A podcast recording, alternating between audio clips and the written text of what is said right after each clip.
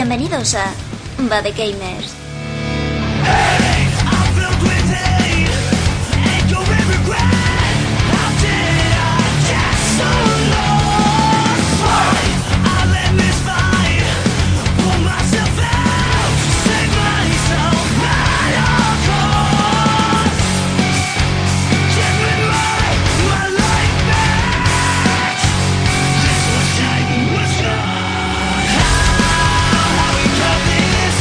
Bienvenidos otro día más, que hace ya tiempecillo que no entrábamos, que no grabamos, a otro programa de Bad Game. En este caso es el programa número noveno de la segunda temporada. Esta segunda temporada, eh, poquito a poco, paso tortuga. Así que hoy pues vamos a tener un, un análisis, no, llámale análisis, crítica y un llamatillo por ahí. Va a ser y también tengo aquí con, bueno, primero una persona que está inmensamente contenta desde el lunes porque, vamos, yo creo que cuando el lunes por la tarde a las 3 más o menos salieron ciertos juegos en cierta página web, eh, aplaudía con las orejas.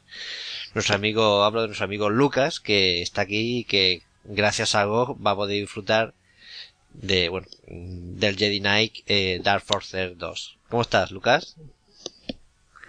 Uh, hola, tampoco es que estuviese wow, wow, no sé qué. Tengo que decir que ese eh, el juego de Star Wars que más me gusta, de hecho casi el único que me gusta, porque tampoco es que me, el resto me parezca ninguna pasada. Sin embargo, como el Jedi Knight, el 1, tiene un pequeño rinconcito en mi corazón, así que cuando lo vi que estaba ahí disponible en GOG, aunque estaba disponible en Steam, pero tú ya sabes, para juegos nuevos, eh, antiguos, GOG siempre mucho mejor. Siempre. Y además viene en un pack que además está muchísimo más barato eh, que, en Steam, porque el pack de GOG viene con dos juegos, que es el Jedi Knight y digamos esa expansión que yo desconocía que existía, ¿no? que, en el que protagoniza una mujer. Así que cuando lo vi digo yo, añadí a la lista y porque ahora no juego, pero cuando juegue seguro que va a caer, ¿sabes? Ese juego va a caer. Así que bastante bien. De los dos de juegos que creo que han añadido esta vez de Star Wars en Go, eh, ese para mí es el que más me llama la atención y lo recomiendo mucho. Eh, así que ya está, tampoco me voy a liar más, que tiene que entrar y tiene que presentarte el señor chiquitín de la casa. Chiquitín de la casa, de algo. Oye, eh, Oye, ¿vosotros os pagan los de Goku? Que, tío, porque es que cada vez que, cada programa que grabamos les hacéis publicidad ahí gratuita de los, juegos que ha salido, en plan de, oye, mira, que hemos, pues mandan, yo os veo ya el correo de Bad Games lleno de correos de, de, de Go diciendo, oye, mira, que vamos a sacar este Humble Bundle, este juego, no sé cuánto, venga, a ver si decís algo en el programilla y os damos unos euretes. Hombre, Go, queda o no, está en nuestro corazoncito, tiene juegos muy buenos que era antes de, incluso en Steam no era posible encontrarlo, hombre, entiéndenos. Claro, sí, sí. Hay, hay, hay, hay, que reconocerle algo, eh, cierto trabajo que tiene, aunque nos ha hecho alguna putadilla, pero eh, lo, es que yo que sé, es que hay juegos que son tremendos, que es que Steam es mucho más de los juegos nuevos y tal, ¿no? Pero vos de vez en cuando te viene un juego nuevo, pero de vez en cuando te viene algún juego antiguo que dices, tu madre mía, que este es para darle muchísimo. Entonces, tenemos que querer, tenemos que querer. Y además, Lucas y yo estamos esperando eh, ese cliente que es Galaxy. A ver si, pues la verdad es que con mucha curiosidad, a ver cómo es. Bueno, aquí nuestro amigo Corman también ya ha hablado, se ha presentado y que el que habla, pues, es Arak, ¿no? El abuelo cebolleta. Así que, bueno, antes de continuar el programa, vamos a hablar como, bueno, no vamos a comentar nuestro amigo Lucas unos comentarios que nos han, no han dejado. Rincón del oyente.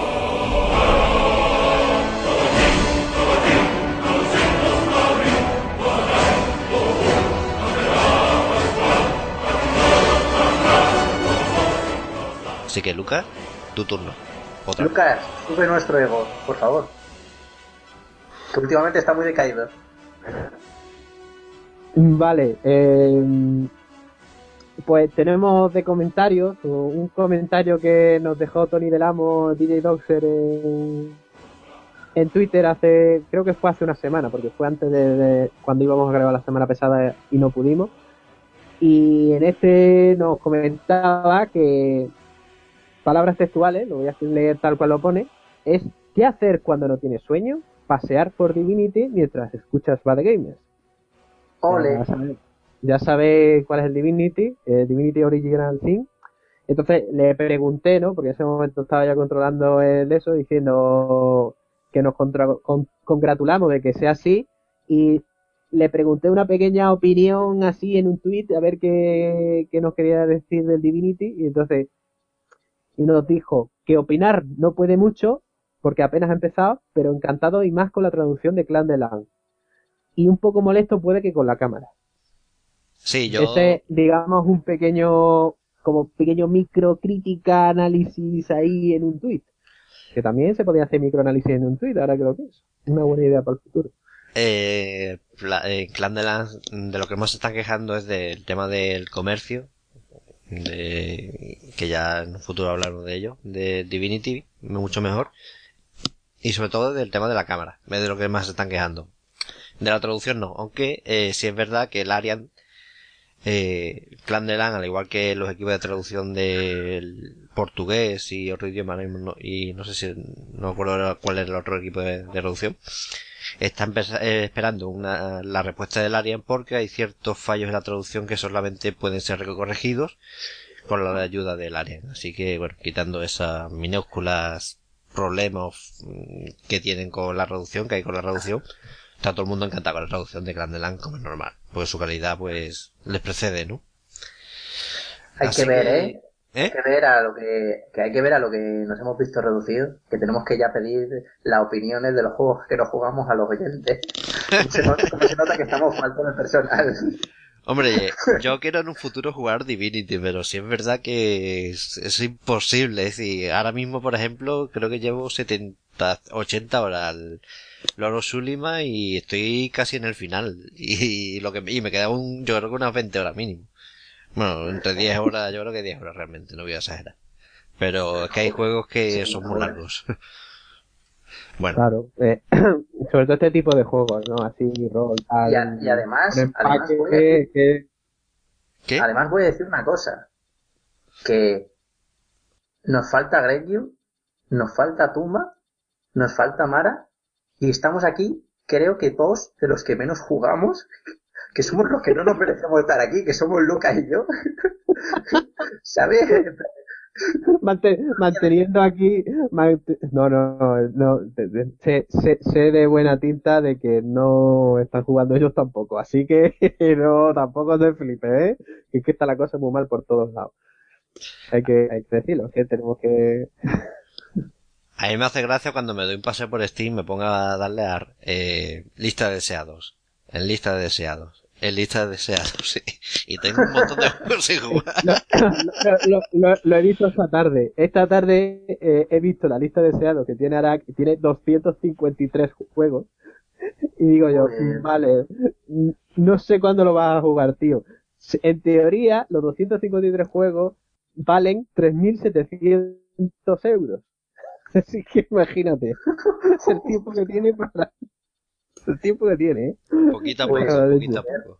Al menos, al menos utilizáis esa lista. Yo creo que eh, como juego deseado, nada más que pulsé uno una vez y creo que era el Fier Online que no juega nadie. Salió a finales del año pasado y no juega nadie. no, no, pero eh, Mar, una cosa es que yo también tengo una lista de deseado en GOG.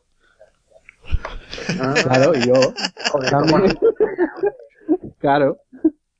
Yo también tengo la lista de Go, que también es otra parte. De hecho, e, esta semana lo que he hecho es quitar cosas de la lista de Steam para añadirlas en la lista de Go. te puedes imaginar que ha sido, pero... Joder. Claro, e, e, es, que yo, a ver, lo vamos, yo lo voy a explicar por lo menos. Yo lo que hago es que la lista de deseos es las cosas que pienso comprar.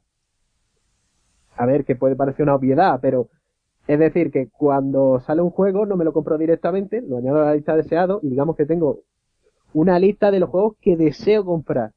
Otra cosa los que compre o no, pero no me quiero salir de la lista. No quiero ir comprando como un loco diciendo, no, ahora voy a comprar este, aquel, no sé qué, los que voy viendo los bundles. No, no, los que están en la lista. Si no, no los compro. Es simplemente para mantener un poco de lógica en lo que hago, porque es que si no, compraría de todo y no jugaría nada. Bueno. Y aún así no pues juega nada. Vamos a pasar ya a lo que es el programa y a nuestro contenido. Así que empezamos. Temas del váter.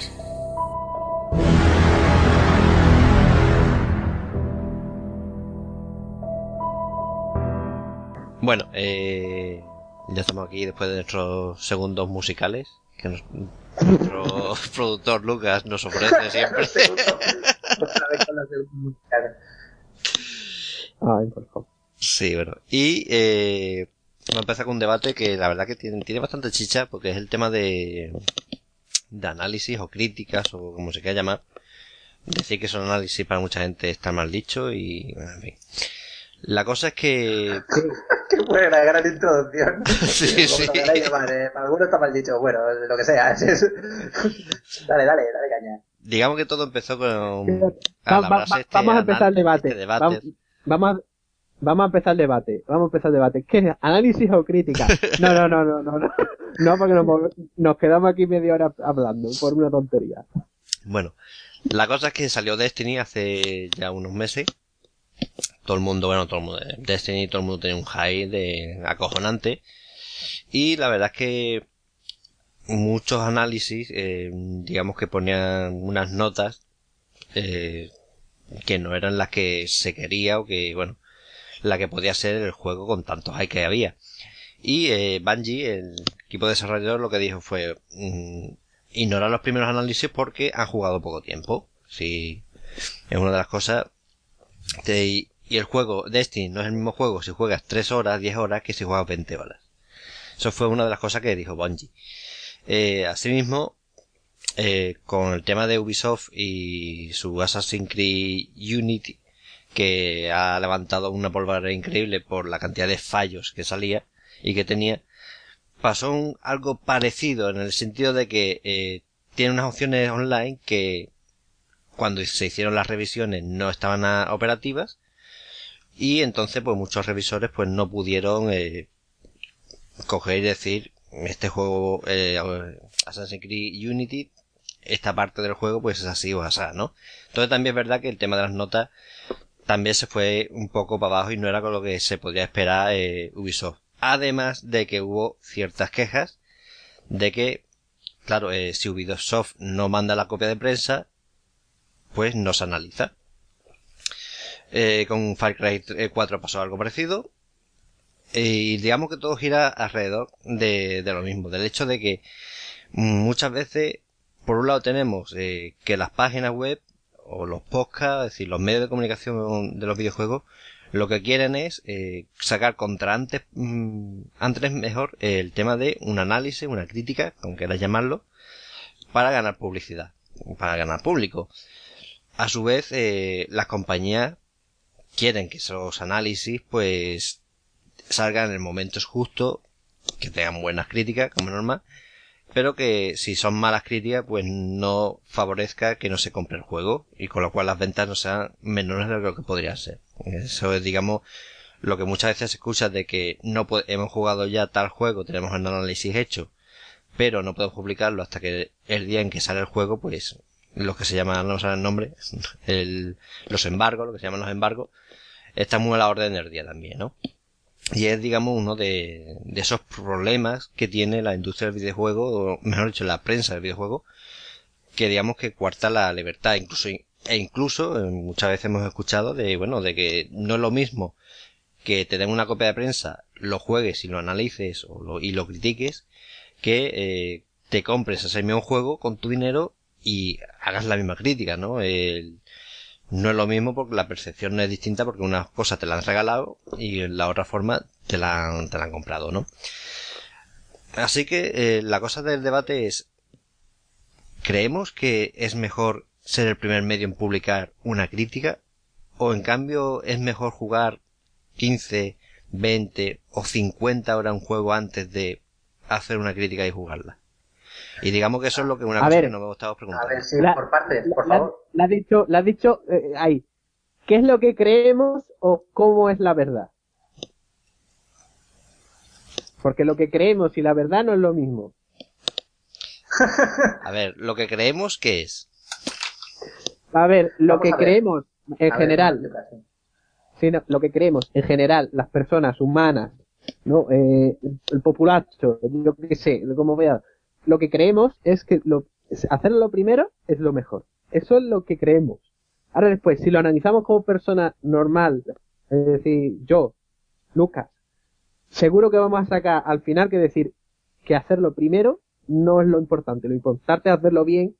Y si acaso, si se hace bien, contra antes lo hagas mejor, pero si no se hace bien, no vale.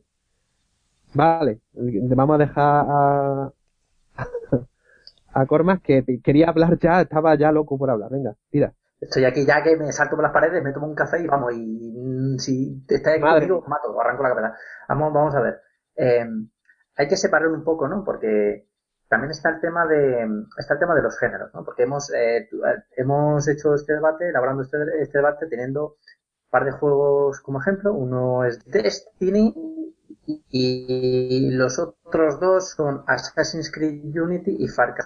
Muy diferentes, al menos en el que en el punto de vista que hay que tener para, para analizarlo. ¿Qué pasa con el tema de los medios? Un medio oficial especializado, profesionales, eh, entre comillas, o no, eh, disponen de un tiempo, se supone que disponen de un tiempo previo al lanzamiento oficial, eh, cosa de un mes, más o menos así, vamos a ponerlo de media, para darle un tiempo al título que... yo, espera, un momento. Un mes creo que está siendo demasiado optimista, ¿eh? Pero bueno. no, no, no te, no te creas, no te creas. Según qué compañía, eh, dan el tiempo suficiente o deberían dar el tiempo suficiente como para que deberían. tiempo, como para que puedas explotar el título al 100%. Ese, debe, ese debería es muy bueno, ¿eh? Sí, y cuando me refiero al 100%, eh, me quiero referir a terminarlo, terminarlo por completo, que es como yo creo que se deberían analizar los títulos. Eh, ¿Qué pasa por eso del ser el primer medio de publicar una crítica? A ver, eh, está claro que para las, las webs, para las radios, los medios de comunicación, es mejor ser el primero, porque es que te vas a llenar de visitas en el mismo día que sueltes esa, esa crítica.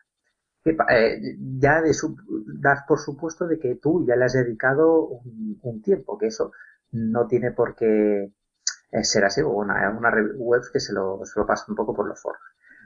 Mm, ¿Por qué digo que no es? ¿Qué pasa? Que si tú no sabes que no le has dado suficiente tiempo, si buscas em, sacarlo lo antes posible, evidentemente, eso al final se va a notar, se va a notar porque los jugadores pues mm, tampoco son tontos y cuando llevan cierto tipo de horas pues van a verle unos fallos a la a la crítica que bueno que puede entre comillas devaluar un poco el criterio de esa web y eso también puede hacer que pierdas oyentes o sea que mucho cuidado con esto ¿Qué pasa con lo que he dicho de por qué Destiny y Far Cry 4 es diferente? ¿Qué pasa con Destiny? Destiny se vendió como un MMO. Y los MMOs pasa con absolutamente todos que nunca jamás hay que fiarse de las primeras eh, ediciones de los análisis que salen justo el día de lanzamiento del juego. Porque el día de lanzamiento del juego no hay ningún MMO que funcione al 100% y son juegos que eh, al cabo de los años van evolucionando a mejor. No es lo mismo eh, World of Warcraft, la primera edición, que la primera entrega que hubo del juego, que ahora como está World of Warcraft. No es lo mismo, eh, yo que sé, cualquier juego online, rollo League of Legends, la primera edición que había del juego, a la, a la que hay ahora. Por sí, tanto, pero, hay que tener mucho cuidado. Con otro tipo de, con otro tipo de juegos, evidentemente, sí que es mejor que sea, que, que, que seas el primer medio en publicar una crítica, aunque ahora eh, cada vez están intentando al menos mantener medidas para que eso ya no ocurra, que se que haya unos embargos y que todos los medios puedan lanzar el, la review de en un mismo tiempo, al menos que se intente, para otro tipo de títulos más cortos, más Assassin's Creed Unity, que no hace falta tirarte 500 horas para eh, jugarlo en profundidad y ver hasta dónde puede llegar su contenido jugable para poder hacer una crítica en condiciones, te hace falta, yo sé, un mes como mucho, o incluso no tanto. Con ese sí que sí que no veo mal que eh, se, Lucho se compita un poco por ser los primeros. Si se mantienen esas cuotas de calidad y se juega lo suficiente que las compañías normalmente dan el suficientemente tiempo, sé un poco fiel a ti mismo como medio, sé un poco fiel a tus oyentes y no quieras sacarlo todo tan deprisa y corriendo. Sí, pero por ejemplo, yo recuerdo hace un par de años con el tema de salió el Bioshock Infinite, salió el Lara Croft, eh, Tomb Raider, salió el Last of Us eh, y el GTA V y todo el mundo en su momento, pues, la broma la hacemos aquí, ¿no? El juego del siglo salía cada, cada mes, ¿no?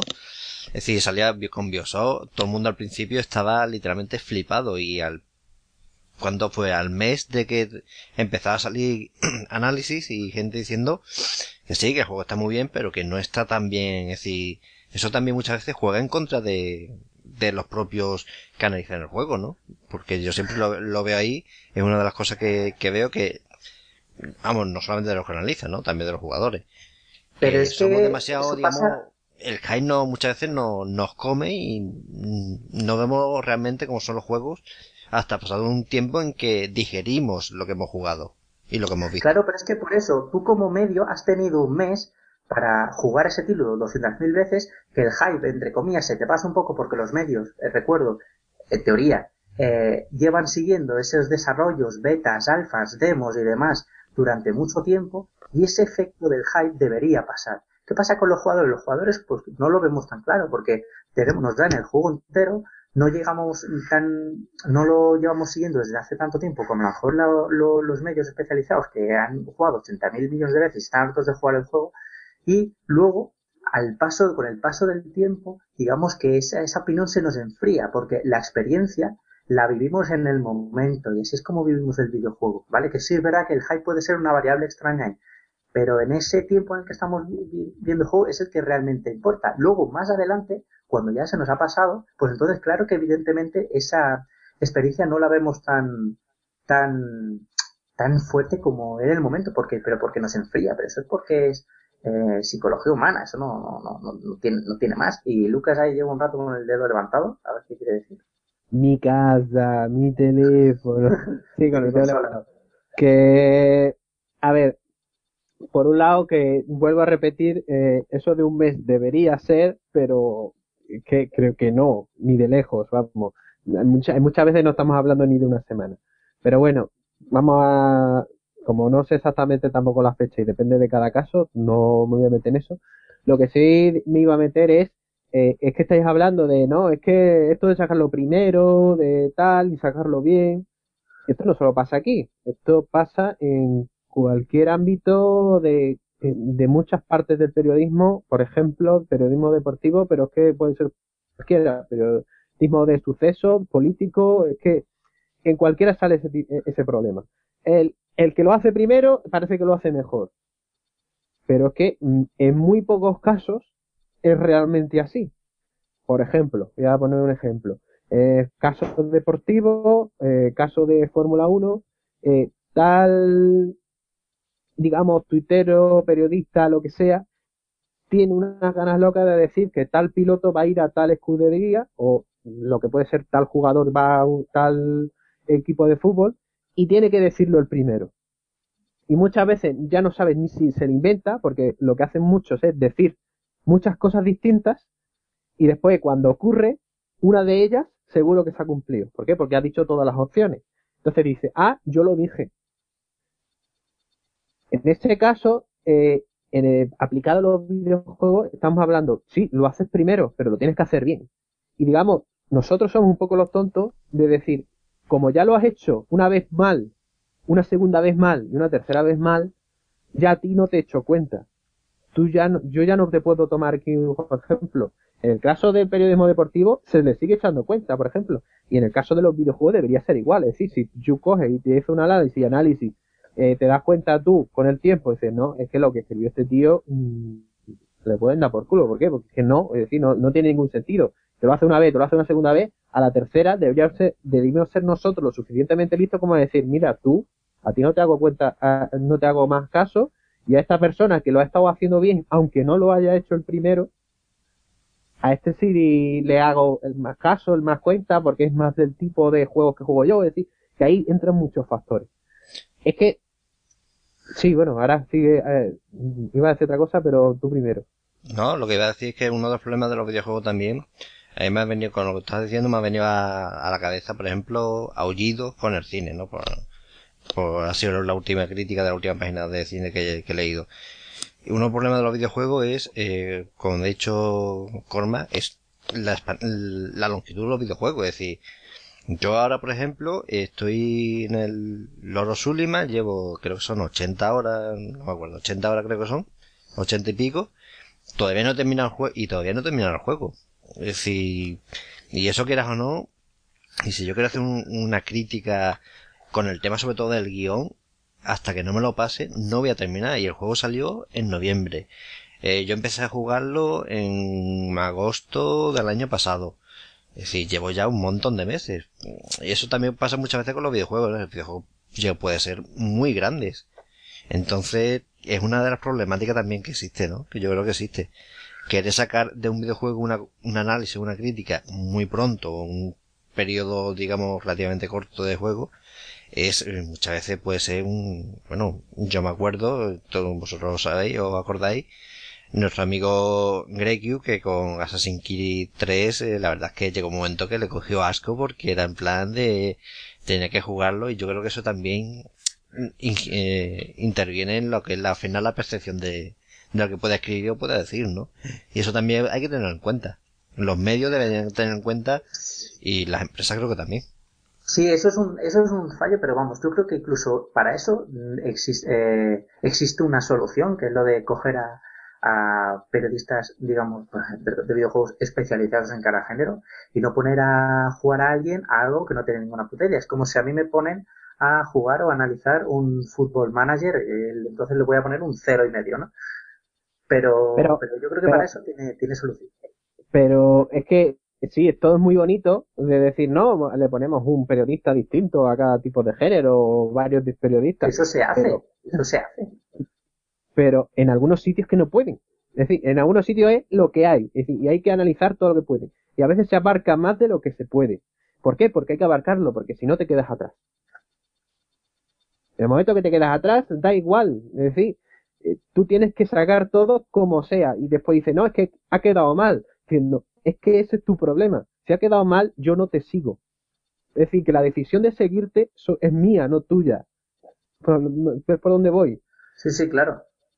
No, si en eso eh, estamos de acuerdo, si es que, pero es que la cosa es que eh, si se puede hay que ser, intentar ser fiel, ser fiel a ti mismo y al lector. Y sabes de que normalmente dispones de tiempo para hacerlo. Si no dispones de tiempo para hacerlo, también puedes hacer lo que hacen muchas webs, que es o no analizas el juego, que pasa, que te, metes en una web o algo, buscas un juego el análisis para ver la crítica y no hay o eh, hacer lo que dice o dejar el típico mensajito del análisis de tal está en proceso por diversos problemas y no puede salir el, el día de el día del martes porque eso también también puede hacerse o tomárselo con más tranquilidad. Lo que pasa es que claro eh, esto va según las ventas del videojuego no las ventas del videojuego me parece que dice las lo que dicen las estadísticas era que lo, las ventas, el no sé cuántos por ciento de las ventas de un videojuego, el 70%, 80% de las ventas de un videojuego se producen durante las primeras 70 y pico horas, o 48, no me acuerdo, eran dos o tres días de, de, marco horario para que la gente vaya, se produzcan las mayores ventas del, del videojuego. Luego a partir de ahí se vende una putísima mierda. Pues claro que es importante que salgan los primeros los primeros, los que salgan las primeras ventas, porque eso es lo que determina si se va, eso es lo, en muchos casos lo que se determina si se va a comprar un juego o no. Y más en este país, como tú dices, que se le echa muchísima cuenta al, a la industria del videojuego. Si las primeras eh, horas son esenciales para ver si vas a comprar un juego, no, por tanto, quieres ser el primero en sacar el análisis para tener el mayor número de lectores posible y tú ganar visitas. Es que está todo, eh, eh, marcado, está todo en el mismo compás. Pero es que mira, por ejemplo, esa, esa, eso de que en las primeras horas se consiguen las mayores ventas, tendría que ver yo cómo hacen la, digamos, la, eh, gráfica, ¿no? La, los datos, porque tal vez estemos hablando más que de euros que de ventas. Porque en los casos de los juegos indie ocurre todo lo contrario. Eh, tú tienes, eh, sacas un juego, aunque le des mucha publicidad, el juego vende más o menos, pero llega a las rebajas, boom, y es cuando vende más. Y no creo yo que, tan, que el juego, los juegos indie sean tan distintos en eso que los juegos normales. ¿eh? No, no, no, pues eh, yo creo que estás, que estás equivocado, que son dos mercados diferentes y que la diferencia se marca ahí. Que si no, fíjate, eh, como cuando hay eh, sale un triple A rollo Grand Theft juego de estos mejores juegos del multiverso, que a los dos, tres días de su lanzamiento eh, ya hay noticias de que ha batido récord ventas, que hay no sé cuántos millones de juegos vendidos y eso pasa como mucho la primera, la, primera semana a largo plazo. Luego al mes siguiente no vuelves a saber absolutamente nada de, las de las ventas del juego. Con los indies es diferente porque está el tema de los, eh, como la gran mayoría son para PC, está el tema de las ofertas de Steam, que en las ofertas, luego en las ofertas de Steam sí es que suele haber recuentos de lo que ha vendido más y lo que ha vendido menos. Pero eh, el tema de, la, de los juegos AAA, que es lo que espera todo el mundo, y son las ventas mayores, y donde se gastan las millonadas en, en publicidad para que, para que los consumistas, para, para volver a la gente consumista que se compre nada más salir el juego al full price a 70 euros, esos son los juegos, los juegos grandes, y ahí es donde realmente está el dinero de ver el dinero, de ver el dinero que mueve, puede mover la, los medios, que puedan mover las industrias, y por tanto, sí que es muy importante que para los medios, que el análisis se haga lo antes posible. Luego, allá tú, según tu moral de como periodista, entre comillas, que eh, si no te ha dado tiempo a catar un juego, saques una especie de análisis medio hacer de un título a lo mejor con una profundidad jugable a nivel de un StarCraft, las primeras las primeras horas una vez ha salido, habiéndolo probado, vamos, no sé, cinco horas o así. Eh, son totalmente insuficientes como para mm, determinar a qué nivel está ese tipo de juego.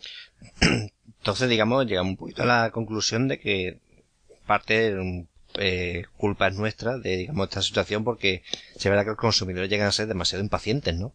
Yo es que he visto, por ejemplo, en el tema de, de reducción de Clan de LAN, de Divinity y bueno, y de otras, no, no es la primera, gente que directamente eh, al mes de anunciarse que se está reduciendo X juego, eh, bueno, ya está exigiendo que, bueno, que cómo es que no ha salido ya, que y digamos con el tema de análisis, con el propio del tema del juego, lo que tú, lo que tú dices, ¿no, Colman? Es decir, cogemos y muchas veces eh, uno de los problemas es que los consumidores, nosotros, cegados por el consumismo o llámalo como quiera, eh, vamos y compramos juegos. Sí, por, eh, el, yo sé, el Bioshock Infinite lo compramos durante los primeros dos días sí o sí y ya después nos podemos quejarnos de que, oye, es que eh, este análisis está mal, es que...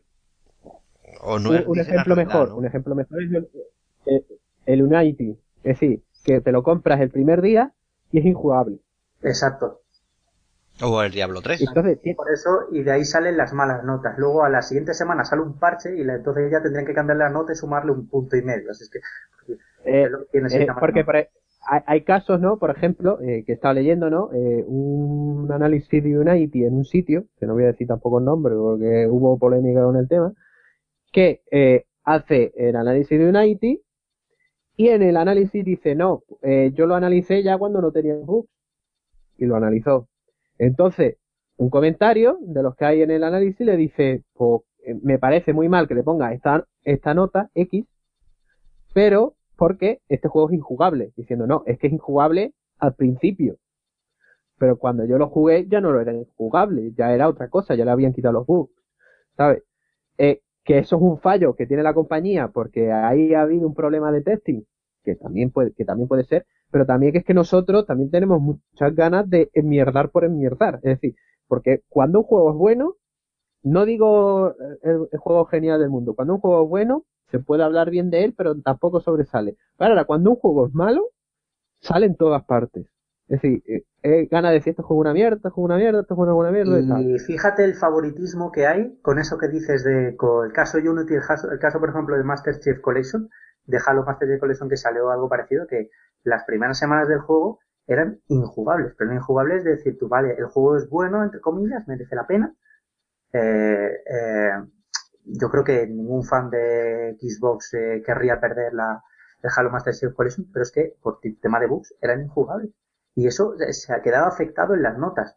Y otra cosa es, por ejemplo, lo que pasó con Skyrim, con el Elder Scrolls, que es un jugazo con todas las de la ley, de 10, de obra maestra, de lo que queráis, que le gusta a todo Dios, pero que las primeras semanas de juego, yo, me, yo lo tenía para la PlayStation 3 y eso era injugable, pero injugable de que vamos, que te tiramos un ratito jugando y los FPS bajaban a tal nivel de que y el juego directamente se te quedaba pillado en todas las PlayStation 3.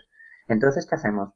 Eh, le bajamos todo la, le bajamos la nota o lo ponemos de mierda para arriba y luego cuando eh, pasan un par de semanas corregimos el análisis o lo dejamos tal y como está y nos limpiamos las manos porque ya hemos conseguido las visitas o nos eh, esperamos hasta que pase un mes de que haya salido el juego y entonces ya soltamos la crítica. Es que es curioso porque es que corrigen el análisis en algunos casos. Pueden corregir el análisis, pero no lo dicen. Es decir, la cuestión era la mierda que sacamos al principio, que es la que nos ha dado visita, claro, que al final es lo muy importante. Después corregimos o no, porque también lo puedes dejar así, pues diciendo, bueno, el juego era así cuando nosotros jugamos, ahora puede ser que sea el mejor juego del mundo después que le hayan arreglado las cosas. Ahora, eh, y esto ocurre desde hace un tiempo que lo estamos viendo, que los juegos no son fáciles de hacer. Es decir, al principio decía, no, ves que cuando salió un juego en PlayStation 1, eh, ¿no? Eh, el año Catapum, los juegos funcionaban bien, no tenían tantos bugs como tenían ahora. Hombre, me va a comparar tú la complicación de que tiene un juego y que tiene otro, ¿sabes? Decir que no tiene nada que ver, que estamos hablando de dos planetas distintos. De todas formas, yo creo que también eso es una perversión de, de nuestra propia mente, porque es decir, el hecho, yo creo que más lo puede saber bastante bien, eso cuando se dice los juegos de antes se hacían mejor, tenían menos bugs, Hombre, yo creo que realmente tampoco es así. Lo que pasa es que, no, lo, recordamos de otra forma. Es que decir, eh, eh, es que nadie le acuerda. Bueno, no, no, no creo que nadie se acuerde, no sé si nadie, alguien se acordará, pero los juegos de PlayStation, eh, lo más típico era ver cómo los personajes atravesaban las paredes por todos lados. Es decir, no por un lado, no por un lado, por todos. ¿Por qué? Porque es que los, los desarrolladores sabían que es que eso no lo iban a poder arreglar. Y era un poco como decir, mira, pues ya que no lo podemos arreglar porque esto había que probarlo mucho, pues vamos a hacerlo así, indirectamente, ¿no? Mira, yo, no por como ahora, que también tiene una, está mucho más pulido. Y es que hay un defecto y es que toda la gente salta también, ¿no? Es decir, que, que también es un rollo distinto, también ¿no? Es otra generación, También es otra generación y estamos educados de manera diferente, ¿eh? Exactamente. La, generación de, la nueva generación de la globalización de Internet, donde todo se puede arreglar con un parche o incluso te pueden llegar a cobrar por él. Eh, pero, pero, a ver, eh, es una globalización de que todo se puede arreglar con un parche, pero también un fallo destaca mucho. Exacto, por eso mismo, porque estamos mal criados, entre comillas, en ese aspecto. Antes éramos más conformistas, ahora somos mucho, mucho, mucho más exigentes, que eso tiene su parte buena y su parte mala. Que eso no significa de que te pueden sacar un juego que es injugable y dices tú, mira, macho, tenías que haberlo, te dado cuenta por lo menos que fuese jugable, otra cosa es que tuviese fallo. Pero jugable tenía que ser, ¿no? Es decir, a lo que voy, ¿no?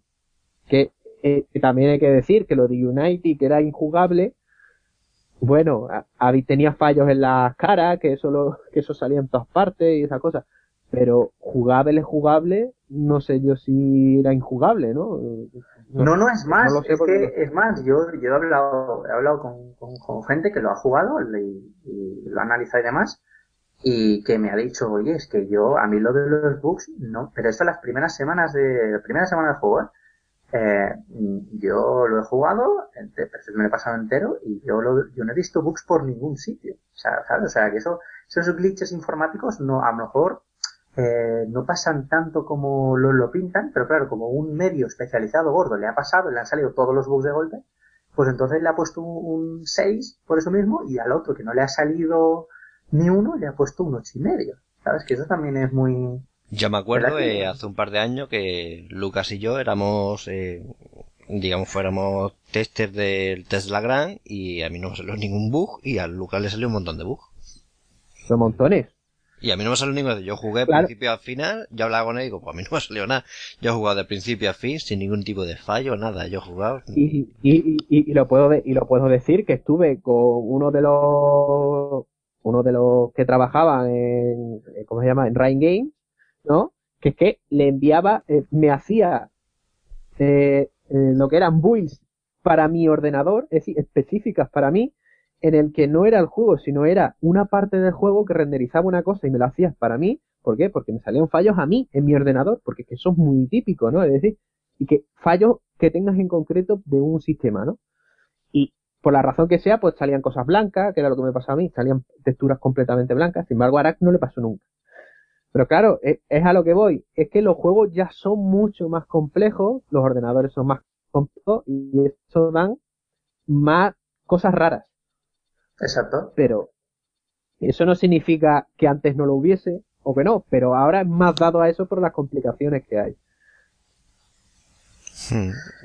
Yo digo, yo eh. también digo, digo una cosa, eh, que ya como este, este programa no está orientado a, ni a editoras de web ni a desarrolladores de videojuegos, sino bueno, si nos quieren escuchar, encantado, sino más bien a los jugones, yo lo que recomendaría un poco es, no voy a decir tampoco la típica frase postureo esta de que está ya muy manida de no, sé tu propio crítico y no le hagas caso a nadie, ¿no? Porque entiendo que es un dinero gastar por un, un juego de AAA 60-70 euros que ahora mismo pues muchos, la gran mayoría, pues no tenemos tanto como nos gustaría, por eso hay que medirnos un poco en el tema de gastos, ¿no? Pero sí que es verdad que mucha paciencia, eh, que no, que es muy difícil, ¿no? Evitar a la manipulación de, de las compañías y a la hora de elegir, leer una crítica, no guiarse tanto por el nombre del medio, sino más bien por el propio redactor. Y a lo mejor si sale un juego de rol, pues leer, no leer a Hobby Consola Drummer Station, sino leer a Pepito González, que yo sé que eh, sabe de, juegos de, eso. O leer a no sé qué, no sé cuántos si quiero comprarme un shooter, ¿vale? Más, coger, quiero coger más o menos por ahí, ¿eh? porque dentro de una, dentro de una web de videojuegos hay variedad de, mm, variedad de, de, gente que en diferentes gustos muy diferentes, aquí vamos, somos un ejemplo claro, y gente que sabe mucho de una cosa y luego otros que no saben tanto de, otra. Sí, pero Pero, pero, pero, Mark, es que lo tuyo es mucho eh, de mundo de Yuppie, ¿eh? Es decir, eh, hoy qué bonito. Eso, eso yo lo hago. Yo eso lo hago. Yo cuando sí, pero... sobre un juego mm, pregunto a tal o miro en tal y no miro siempre en el mismo sitio. Es que la gente mira en el mismo eh, sí. pero eso es igual que el que le compra solo marca, ¿sabes? Y, marca, te lo digo yo, que no, marca no, tiene ni puta. Es, un, es un consejo, ya sé que no me van a hacer aquí ni puto caso porque no se escuchan cuatro gatos, pero bueno, yo ahí, ahí lo dejo. No, pero al final llegamos a lo mismo, ¿no? En parte de la culpa de todo es eh, los consumidores, nosotros mismos, que somos bastante impacientes, porque es lo que tú dices, vamos, y no solamente para los videojuegos, sino para muchas facetas de, de la vida, ¿no? Para comprarse un coche no es primer, irte a la primera tienda que veas ir dar muchas vueltas, preguntar esto, lo otro, y eh, al final los videojuegos, cuando sale una nueva, un nuevo videojuego, es preguntar mucho, esté ahí, está allí, esperar un poco que, que la cosa decante. Esto en parte, esto no, o sea, no hay que ser tampoco tan reduccionista de la culpa la tenemos tal. No, porque todo tiene su parte de culpa, ¿no? Y es muy difícil eh, evitar la, un poco la manipulación, va a ser muy exagerada, de los eh, desarrolladores de videojuegos y las distribuidoras a la hora de publicitar un juego, porque son muy inteligentes para generar ese hype que es lo que hace que en cuanto salga el juego eh, se generen las ventas más, grandes. Porque si si es un juego realmente que lo merece que no tiene mucha publicidad o que sale al final de boca a boca como por ejemplo pasó con Valkyria Valkyria Chronicle Valkyria Chronicle es un juego que eh, vendió una putísima mierda nada más salir y luego al paso del tiempo, no sé si llegó a Europa y llegó a Estados Unidos y vendió muchísimo más, ¿no? Porque ya se guió por otras, por otras cosas para vender, ¿no? Y ahora hace relativamente pocas semanas salió, bueno, sí, pocas semanas salió una versión para Steam, vamos, para PC. Ah, eh, exacto, que como las distribuidoras saben eso, pues está el tema este de que van formando con teasers, pre-teasers, trailers, eh, alfas, betas, omegas, eh, mm, críticas, comentarios en Twitter que son eh, cierto tipo de información que no la van gota a gota que está totalmente demostrado que mm, la manipulación latente, que es la que te van poniendo poquito a poquito y no de golpe, causa mucho más impacto a largo plazo que no, por ejemplo, que te lo digan todo a la vez y que te vendan el juego a la, a la semana siguiente con toda la información completa. O sea, van jugando, se juega mucho con esta, estos son muy listos, se juegan mucho con ese desconcierto y esa falta de información para que al final el boom sea mucho más grande. No fíjate las, los, las tonterías estas que hace Kojima, que va a sacar un Metal Gear de poner 80 mil millones de cuentas atrás, pues eso poquito a poco va generando ese hype que no es del todo culpa nuestra que ese hype tiene, es, está intencionado. No, y también, yo por ejemplo también veo el tema de los prejuicios, eh, por ejemplo con un juego que, que, a mí me sorprendió, el, el de Bureau X, X con Desclassificate. Es un juego que, vale, la historia no es que sea la, la repera, y, pero un juego táctico de acción que es, a mí sinceramente, en ese sentido de táctico de acción, para mí le dan mil vueltas a Mass Effect pero mi vuelta, es decir, porque a quien le guste la táctica le, es muchísimo mejor que el más de, que el más Effect. Sí, sí, no, eh, sé, yo siempre, y siempre lo he dicho, digo, eh, a quien le guste la táctica en tercera persona, yo lo recomiendo en vez de Mass Effect. Tiene más, más posibilidades, esto lo otro. Tiene sus limitaciones, está claro, pero también las, eh, ese juego, por ejemplo, sinceramente, no ha, no ha vendido tanto como tendría que haber vendido, yo creo muchas veces por prejuicio. Y Bioshock 2 a mí me sorprendió muchísimo. Pero muchísimo. El juego, la jugabilidad y todo, me encantó y le pasó más, o menos igual. Es decir, vendió a no tanto, y la gente decía, que es una mierda. Pues yo no sé qué juego habrá jugado, porque el Bioshock 2 que yo he jugado, en la en el combate me gusta mucho más. Y la parte final del juego, en, en la temática de historia, que Bioshock 1, vamos, perdía por todos lados, en cambio, en Bioshock 2 mantenía el ritmo y me parecía bastante interesante.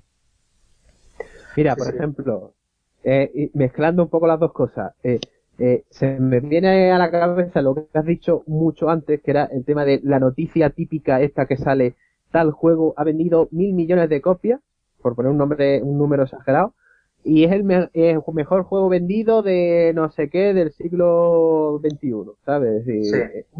típica noticia esa. ¿Qué busca esa típica noticia? Esa típica noticia intencionada para decir, todo el mundo está jugando a este juego, cómpratelo tú. Exacto. Es decir, que, que, que, no, que, muchas que muchas veces eh, eh, está como la, la, lo que es el titular está retorcido porque no es tan, no es que sea mentira, pero no es que sea totalmente de verdad, no es el juego más vendido, porque lo que no puede ser es que siempre sea el siguiente juego el más vendido. Es decir, ahí hay un rollo raro, ¿no? Y claro, ahora nos encontramos el tema de XCOM. Es que XCOM le dieron palos al principio y ya no se le dio mucho más bombo. Entonces, claro, eh, ahí están las distintas, ya que está la compañía ahí diciendo a este, este juego me ha salido mejor, vamos a decir, me ha salido mejor, y voy a venderlo más. Este juego no me ha salido tan bien, y mejor me lo ignoro ya, paso de él y que sea y lo dejo ahí simplemente a vender para quien lo quiera, ¿no? Claro, con el tiempo nosotros mismos, en el caso de Arax, por ejemplo, juega un juego y dice, hostia, este juego está de puta madre. No digo yo que sea el mejor juego del mundo, que es lo que siempre todo el mundo está buscando, el mejor juego del mundo. Y no es así, es decir, que no, no hay tantos grandes juegos, es decir, eh, hay juegos que te gusten más a ti, otros juegos que no le gustarán a otras personas, pero eso no significa que sean buenos o malos. Serán buenos para ti, malos para ellos. Pero eso no es malo en general. Es que tiene que ser el mejor juego para todo el mundo, que es ese juego que vende tanto. Eso es lo que se busca. Por eso, si te fijas, que a mí me hace mucha gracia y lo encuentro una chorrada. Hay muchos análisis de juegos, un rollo a lo mejor un poco más minoritarios, que en lo mejor y lo peor, o lo de defectos y virtudes, en como los defectos, siempre ponen, no es un juego para todo el mundo. ¿Qué pasa? ¿Y qué? ¿No? O sea, claro que no hay nada para todo el mundo, ¿no? O sea, hay juegos que son un poquito más generales que, más universales que, otros. También se debe a, a la campaña de marketing, que yo creo que, que, eso también da mucha importancia a la hora de que un juego sea para todos y no, porque Bioshock no es un juego para todo el mundo. Eh, que no todo el mundo va a entender la historia o la repercusión que tiene, pero sí que el renombre y el marketing se hecho entre comillas para todo el mundo. Eh, es que es gracioso que lo digas porque dices tú, ¿cuál es un juego para todo el mundo? Y vas a ver tú, y vas a ver tú que el juego que es para todo el mundo es el juego que hay una gran compañía detrás y en el que se han gastado mucho dinero. Ese es el juego para todo el mundo. ¿Por qué? Porque todo el mundo tiene que comprarlo. Pero eh, es que no es así. Es decir, si, si estamos diciendo que los videojuegos es una cosa muy compleja, en el que los, digamos, los géneros se han mezclado, se han distribuido, ahora ya no hay un género puro, sino es una mezcla de géneros ahí rara. Entonces, habrá gente que es que no le va a gustar la puta vida y hay otra gente que le va a encantar. Es que así. Es decir, hay gente, por ejemplo, en el, que hemos estado hablando antes, del Fahrenheit, por ejemplo, ese tipo de juego de aventura gráfica, que ya no es aventura gráfica porque ya es otra cosa, ¿no? Eh, hay gente que la odia, hay gente que la ama. Y, y tenemos montones de ejemplos. De, Exacto, de- pero de es, eso. es, es, por ejemplo, es lo que tú dices, o sea, los juegos para todo el mundo son, entre comillas, los que menos se venden, porque ¿qué hay más simple, jugablemente, que una aventura gráfica? ¿Sabes? Point and click, que no es, es vamos, el, el Pero, eh, eso, eh, la, gente, para la gente que no es, es para la gente que no quiere pensar. Es así. Claro, es un juego para todo el mundo. Bueno, un juego para todo el mundo es el, el yo qué sé, el- este juego de, de unicornios que juega, que juega, no me acuerdo nunca, el Freedom Planet. Eso, eso, No, hombre, no, pero eso tampoco es un juego para todo el mundo. ¿no? Que nada más que hay que apretar un botón para saltar, o el- No. como, el, como el Sonic. No, yo, hombre, no, hombre, no te metas con Hombre, el juego. tampoco es así, es de simple. No, bueno, pero sí, para pero que- no, para que no, me es que me- cuando has dicho lo del unicornio, un pequeño eh, paréntesis, he recordado un juego que yo creo que Lucas que se acuerda, que lo enseñé. Había un juego Flash, eh, que yo creo que sigue por ahí, no me acuerdo cómo se llamaba, y era en plan de, llevabas un unicornio, con una música, en plan todo, Hostia, sí. y iba Sí, saltando, Era- era en plan como un run, en, rin- en- Era, era la, la música de la historia interminable, ¿no? Algo así. no, no, Sí. no, era otra. Sí. La cosa que era como el, joder, el run, eh, el beat run, ¿cómo se llama? Sí? Beat- Beat Sí, no, saltando. Beat Runner, sí. Exactamente, es decir, tú tienes que ir corriendo y tienes que, eh, no te tienes que chocar con las cosas. Y por eso me ha recordado cuando ha dicho lo del unicornio, yo creo que se refiere a ese. Por ejemplo, no, no, pero no, no es un mal ejemplo. ¿Ese es un juego para todo el mundo? Es un juego de mierda. Es más, a mí por ejemplo me gustaba por la música. Es que claro, cuando se dice un juego para todo el mundo, entre comillas se entiende que no es así después, como ya hemos dicho, que es un juego de controles accesibles y fácil de aprender. Fácil de aprender y con limitaciones jugables. O sea, es que si eso Entonces- fuese así, entonces los juegos flash serían los videojuegos más jugados. Que, que no es eso, ¿no? Es todo lo contrario, pero no sé, no sé, me parece. Claro. sé. Ya, por Hay ejemplo, mucho- también los, mucho- los aviones, los juegos, los Bina, eh, Bina- eh, no me sale, no, los juegos de avioncito, ¿no? Vienen up. Eh. Los juegos de scroll lateral o, u horizontal, eh, eso es lo más simple del mundo, porque es el La- control, eh, eh, horizontal, y disparar. horizontal o vertical. sí, sí, horizontal o vertical, es, dis- Es que la- has dicho moverte, lateral. Dale. eh, es disparar y moverte, y disparar a todo. Eso es lo más simple del mundo. Ahora, no es un juego para todo el mundo. A Lucas, por ejemplo, no le gusta, a mí me, me chifla. Yo soy el tonto de uno de, de, de ese tipo de juego. Y es así, Claro. a Lucas, por ejemplo, no le gusta. Y eso es lo más simple del mundo. Es disparar, disparar, disparar y moverte para que no te den los disparos. Más simple yo creo que eso, creo que no hay. Yo, No sé. yo, yo he jugado muchos juegos de ese tipo y hay ciertos tipos de esos juegos que es que me agobian. ¿Por qué? Porque llega un momento en que dices tú, es que no, es que no es el tipo de juego de eso. Pero no digo que sea un mal juego, por eso. No es por eso, le, si fuese un crítico, le bajaría o subiría la nota. Es que depende más de mí que del, del juego en sí. Eh, es lo que decías tú de ojalá hubiese un tío para cada tipo de género, ¿no? Exacto. Pero Pasa- claro, pues eso es lo que Es muy complicado. siguiente ya, sí, eh, Es muy complicado. Eso es muy complicado. Por ejemplo, eh, hay casos, por ejemplo, de gente que sigo en Twitter que, lo di- que trabaja profesionalmente en el sitio y lo dice diciendo, ojalá, hoy no tengo gan hoy tengo que jugar este juego y no tengo ganas de jugar este juego. Querría no jugar o querría eh, jugar a otra cosa, ¿sabes? Pero está obligado porque eso es en plan profesional, ¿no? Y Eso es lo que tiene, ¿no? Te tienes que joder.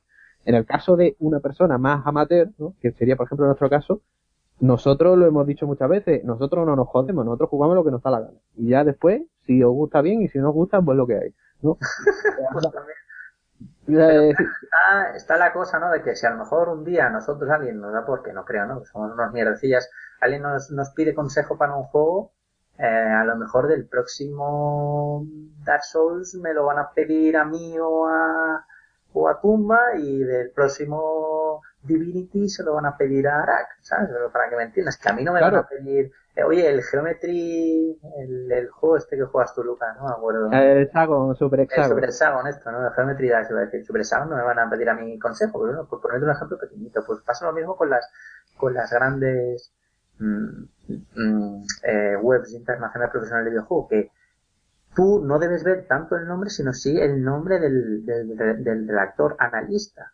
Eso, que eso está ahí, eso se puede ver. Y entonces vas a ver como que en muchos medios, o al menos en los que tienen más o menos criterio, vas a ver como que se repite a lo mejor de un género. Y dices, hombre, este es que está especializado.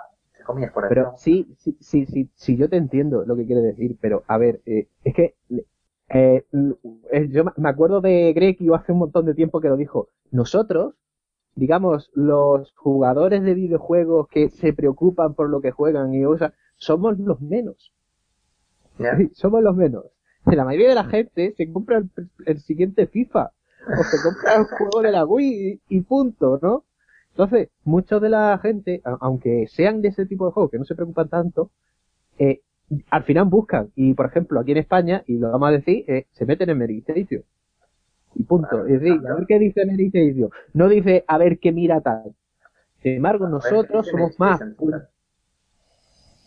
más puntillitas, ¿no? Y decimos, no, vamos a buscar al tío este, que ya lo he leído muchas veces porque le gusta este tipo de género. En el caso de Arak, por ejemplo, un juego de estrategia o un juego de rol, pues se buscaría un tío que sabe hablar bien de juegos de estrategia y juegos de rol.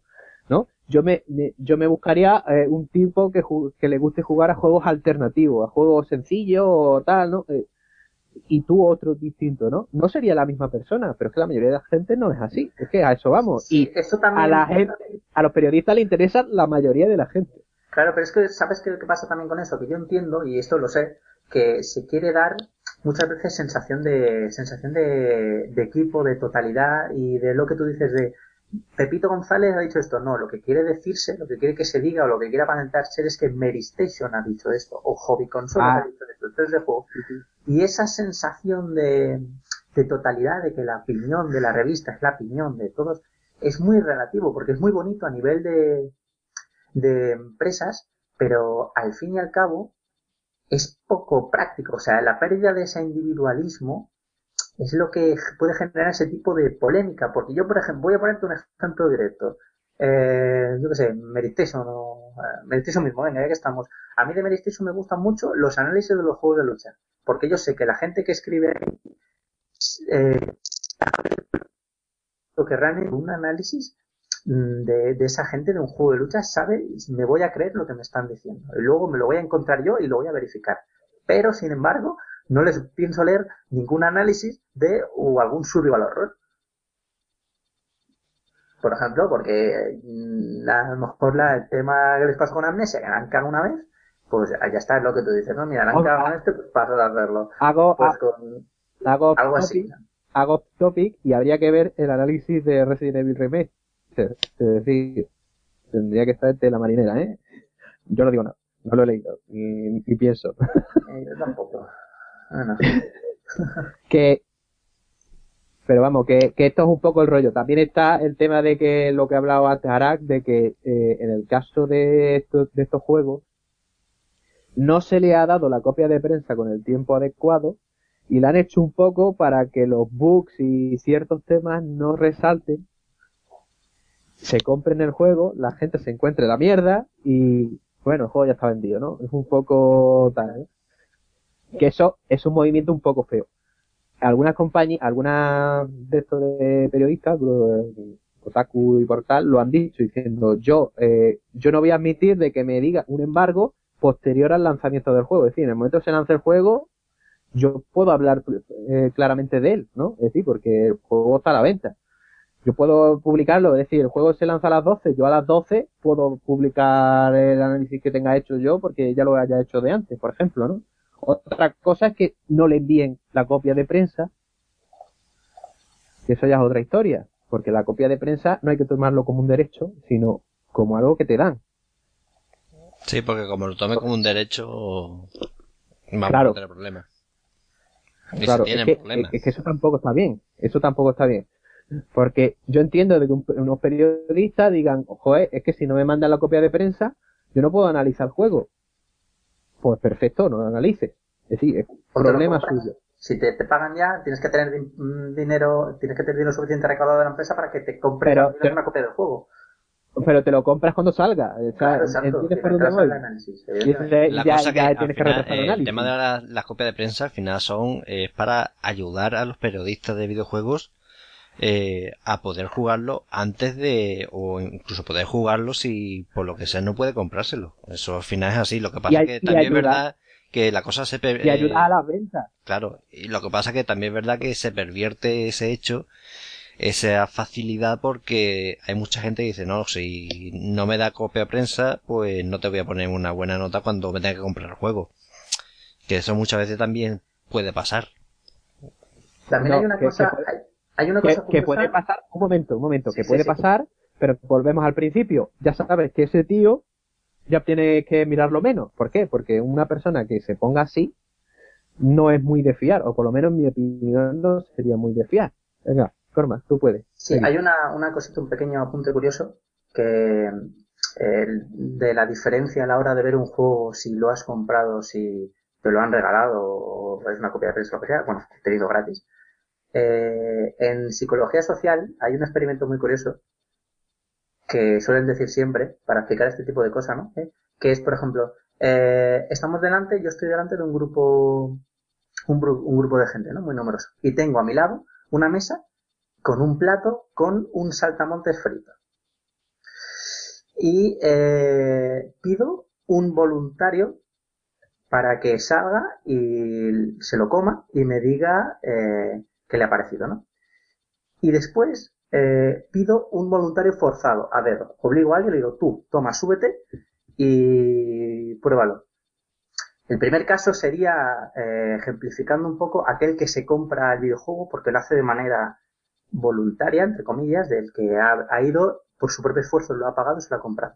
Y el segundo sería el que eh, está en una revista y le ha tocado porque se lo ha dicho el jefe o porque le ha tocado sin querer en un, en un sorteo y bueno, entre comillas, pues digo, bueno, ya que me ha tocado lo voy a jugar. El que mejor va a ver ese, ese, el que mejor va a decir que sabe ese plato va a ser el, va a ser el primero, va a ser el voluntario. ¿Por qué? Porque al no sentirse forzado, al tener que haber tomado una la decisión de ir por su propia cuenta al plato, él mismo se va a buscar una excusa mm, eh, subconscientemente de que eh, una, una, justificación de por qué ha, se ha levantado, se ha tomado el esfuerzo de ir y a comerse un plato, a comerse ese plato. Entonces la em, opinión va a estar un poco, va a ser diferente de que no la persona, de que sale forzado y bueno, sale forzado un poco a regañadientes entre comillas, pues mi opinión va a ser un poco más más sincera, ¿no? Un poco más calmada. Pues con los videojuegos yo creo que pasa lo mismo. Tú cuando te compras un videojuego, cuando has pagado, fuerzas un poco a, a que te guste más o a, incluso si te gusta menos, criticarlo más fuerte, porque claro, eh, tú te has gastado ese dinero, que no si eres un redactor de una revista que te ha tocado analizarlo y estás completamente libre de esas, de esas presiones. Eso, que eso, eso a mí me recuerda cuando, con el tema de la piratería, es no lo mismo que te compres un juego, eh, por ejemplo, no sé, el Tetris, no lo mismo que te compres el Tetris que te lo bajas el Tetris. Seguramente, muchas veces, si te compras el Tetris, te vas a obligar a pasártelo porque te has gastado X dinero, que si te lo has bajado de internet que, ni siquiera lo has jugado ni siquiera lo has instalado. yo creo que eso en ese eh. sentido es igual. Bella ejemplo uno expone, macho. Pero que me va contando el Tetris. A ver, Tetris dice Darksiders. Sí, dice, dice, cualquiera. No, pero eh, también pasa, es que tienes razón, pero también habría que verlo en un mundo que hay copias de prensa Imagínate, piensa, como el que existe, ¿no? Eh, imagínate una persona que diga, oye, pues eh, dame una copia de prensa, se la dan y analiza el juego. Y digo, bueno, mm, tengo un juego, vamos a decir, tengo un juego gratis, ¿no? Y digamos que lo ves de una forma. Sin embargo, eh, hay copias de prensa porque existen y eh, tú te tienes que comprar juego. Es decir, todo el mundo dice, ahí tienes que analizar este juego, me lo voy a comprar, pero resulta que el juego no es tan bueno, o no te gusta tanto, o le ves demasiado fallo. ¿Tú crees que se lo va a tomar mejor el que lo compra que, que, se lo han dado gratis? Yo creo que el que eh, No sé yo qué decirte, ¿eh? El de lo que se lo han dado gratis, entre comillas, va a ser un poco más objetivo pero eh, sin embargo no va a ser tan... no se va a esforzar tanto a la hora de hacerlo. No va a ser la, la, pasión, entre comillas, la vivencia de la experiencia no va a ser igual. Sí, claro, exacto. Pero por eso, hay, por hay eso, detalle. Por eso le hay mucha diferencia a veces entre lo que opina un redactor y lo que opina un usuario que se ha tenido que gastar 80 euros en comprarse el juego con la edición eh, friccionista. Bueno, vamos, entonces vamos a, vamos a preguntarle ahora, vamos a preguntarle, ¿copias de prensa sí o no? Ronda rápida. ¿Copias de prensa sí o no? ¿A qué es muy complicado? Es complicado. Es, complicado. A ver, la cosa es, la copia de prensa, lo que tenemos que verlo es eso como una facilidad. Lo que pasa es que, claro, si no te dan copia de prensa, te va a cambiar. Eso ya no llega. Hay que ser yo muy profesional y trabajar mucho tiempo en ello para que lo que psicológicamente ha dicho Corma, pues llega un momento que se neutralice, pero es que hay que pasar, hay que ser profesional y trabajar en ello. Porque si no, el factor psicológico siempre te va a afectar en ese sentido. No es lo mismo comprarte un, un videojuego que jugar un juego, un videojuego gratis porque te lo han dado.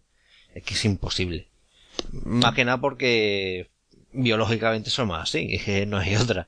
Por eso digo que el tema de la profesionalidad es muy complicado. Bueno, chavales, eh, vamos a ir terminando, que hemos hablado bastante, bastante, así que nos tomamos un descansillo y ahora volvemos con nuestro análisis que Corma va, va a hablar.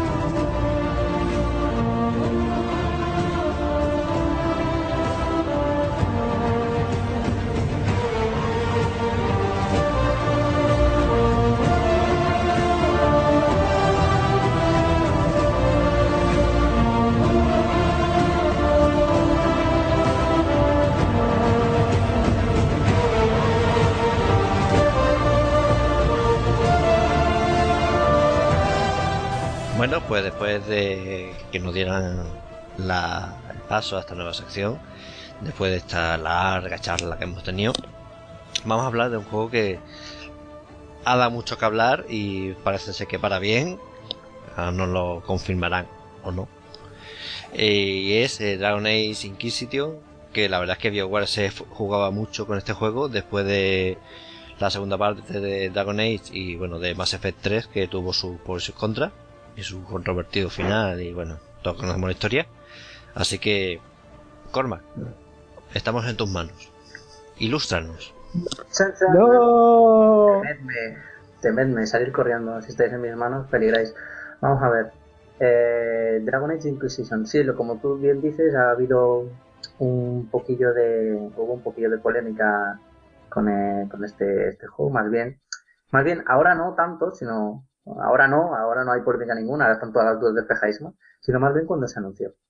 Porque Dragon Age Origins, para los eh, amantes del rol eh, que no son tan eh, puretas como para ponerse a jugar ahora a Baldur's Gate o demás, como vosotros, eh, eh, gustó, gustó muchísimo, a mí me gustó muchísimo, yo que soy de, bueno, he sido más bien de rol de, de lápiz y papel.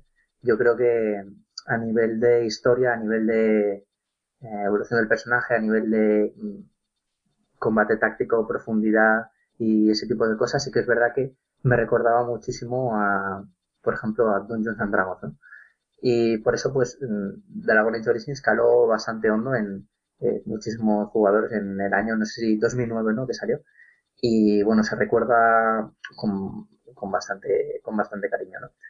¿Qué pasó? Que llegó la, ¿qué pasó? Llegó la, la segunda parte y bueno, los de Bioware que pobrecitos hacen lo que pueden, intentó darle, digamos, un, un cambio para, supongo yo, que eh, adaptar, digamos, el juego más a, más a la actualidad, ¿no? Porque sí que es verdad que Dragon eh, Origins gustó mucho, pero sí que estaba más bien inspirado en mecánicas eh, más bien pasadas. Sí, vamos, yo por ejemplo escuché... Y intentó darle, sí. No, que yo escuché en su momento que lo que tú estás refiriendo ahora, sobre todo que lo hicieron más consolero. El tema de, es decir, en el ámbito del PC eh, se decía eso, que se fue, se pasó de un juego que estaba eh, bastante pensado para PC, con sus licencias para, para consola, pero que se pasó a, directamente al lado del PC, ah, perdón, de las consolas. Es lo que yo escuché en ese momento. Sí, la verdad es que el, el primer Dragon Age Origins fue un juego que pensado especialmente y por no decir únicamente para PC y tuvo un port de consolas la verdad es que bastante lamentable a mi parecer pero que era un juego que estaba orientado a la táctica y bueno esas opciones tácticas que ofrecían en la versión de PC pues en versión de consola pues no funcionaban no que tampoco era injugable no pero pero sí que es verdad que si tenías opción las de PC directamente porque notabas que era un juego que estaba orientado para eso. Luego llegó la versión de eh, la versión de Dragon Age 2 que sí es verdad que sufrió un cambio totalmente diferente, ¿no? Que, bueno, digamos que pensando un poco en eh, llevar esas dinámicas tan tácticas a un terreno más eh, de la acción, más modernas, más para todo el mundo, como hemos dicho antes, y más también para el terreno de las consolas, ¿no? Que es un público que ahora, mismo el público más, más destacable para este tipo de juegos AAA. Y bueno, sufrieron cierto tipo de, cambios mm, a nivel, tanto a nivel jugable como a nivel político. A nivel jugable se abandonaba totalmente el tema de la, de la profundidad que veíamos en el primero. Creo que la palabra jugable está mal usada, me dice Lucas. Eh, Sí, sí, yo también creo que está muy mal usada, pero... No, no, es que, es que lo, lo, hemos usado ahora y digo yo, es que como lo hemos usado antes, la palabra injugable, yo creo que es que injugable es lo que no se puede jugar directamente. y, y no es el caso. No, no es el caso. Injugable me refiero aquí, en este, que no, evidentemente no es injugable en todo su, toda su definición, sino me refiero con que hay ciertas capacidades en, el, en las que el juego puede llegar, que eso a lo mejor en consola no puedes hacerlo. Es como lo de Quake 3 en PC y en PlayStation 2. No, no, eh, eh, exactamente. Es decir, un FPS, aunque se ha mejorado con los años, eh, por ejemplo, al principio que era, no había color entre una cosa y otra. Hace unos años, ¿eh? ahora la cosa ha cambiado, pero bueno, no me desvío del tema. ¿Qué pasa con este Dragon Age 2? Bueno, lo que he dicho, ¿no? Que se fue destinado más bien a la acción, se perdía por completo ese enfoque táctico y se le daba un enfoque, valga la redundancia, más para consolas, con controles un poco más accesibles, digamos que se, digamos que se veía más bonito y eso en PC perdía el sentido, digamos que pasaron de un lado a otro. Hubo quejas, hubo muchísimas quejas porque el juego, pues, parece que dio un paso atrás más que un paso hacia adelante. Eh, la verdad es que a nivel gráfico, a nivel de detalle, eh, se perdió se perdió bastante intentaron darle yo que sé algo un poco más un poco un enfoque más pasquero y como que se perdió. Y luego a nivel de historia pues al menos a mi parecer fue una completa una completa cagada. Una completa cagada porque el el primero era muy era muy épico muy de héroes muy del Salvador. Sí que espera que algo de política y algo de de reinos pero no tanto, ¿no? Era más bien una historia épica que respiraba, eh, soltaba, digamos, epicidad por todos los, poros. Y yo creo que fue algo, hubieron cierto tipo de detalles, a lo mejor, con a lo mejor con el personaje de Leliana, que sí que fueron esenciales para, para la personalidad, ¿no? Que tenía Dragon Age Origins. Aquí se, en el 2 se cambió completamente esto, perdió la epicidad, perdió, la historia fue muy, muy, muy, muy política pero una política que era eh, no tenía mucho sentido. Había muchos diálogos que estaban completamente de relleno y que son cosas que un jugador pues no, no, va a querer no va a querer escuchar. Y también se perdió un elemento muy importante que era que el personaje pues estaba ya pregenerado y no lo podíamos, no lo podíamos crear nosotros, eso, el tema de rol, por ejemplo, lo pierde absolutamente todo. Eh, no sé, a lo mejor quisieron coger el ejemplo de, Witcher 2 y, coger un personaje que estaba ya fabricado, pero eh, perdía bastante, ¿no? ¿no? Dragon Age no es el típico juego que, que le quedaría bien eso ya.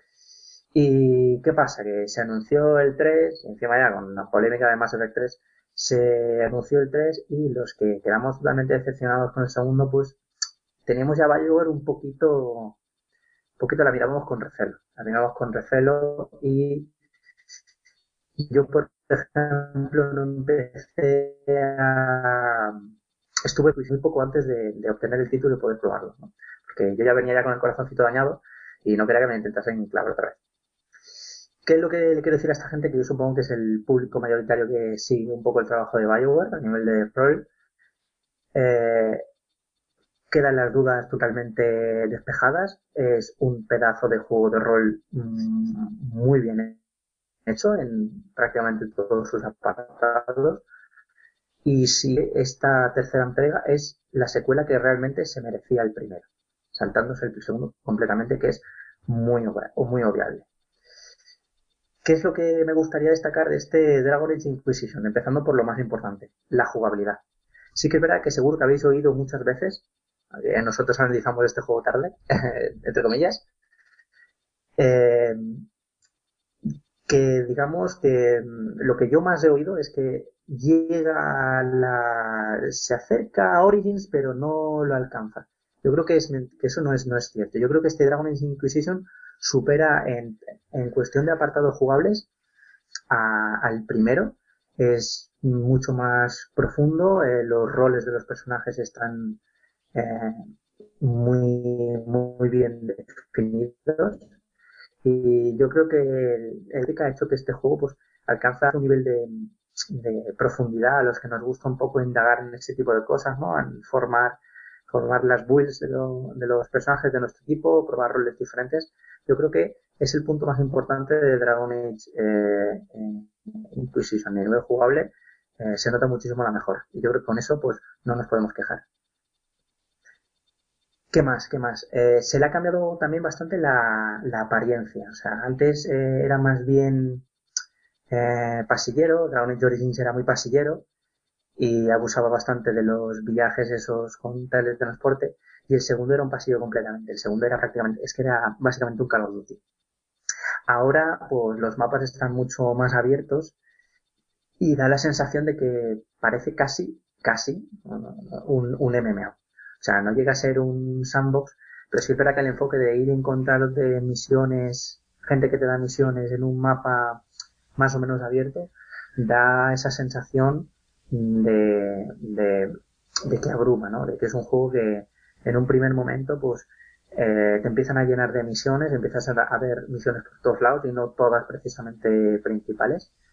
Y se le da mucha importancia a eso. Vamos a andar mucho, vamos a ir de una punta a otra, vamos a explorar varios sitios. Eh, los mapas son bastante grandes en comparaciones a, los, a los anteriores juegos. Y eso, eso ayuda, ayuda a, a que sea un juego con muchísimas horas y muy variado y que y que eso sea un mundo mucho más mucho más creíble.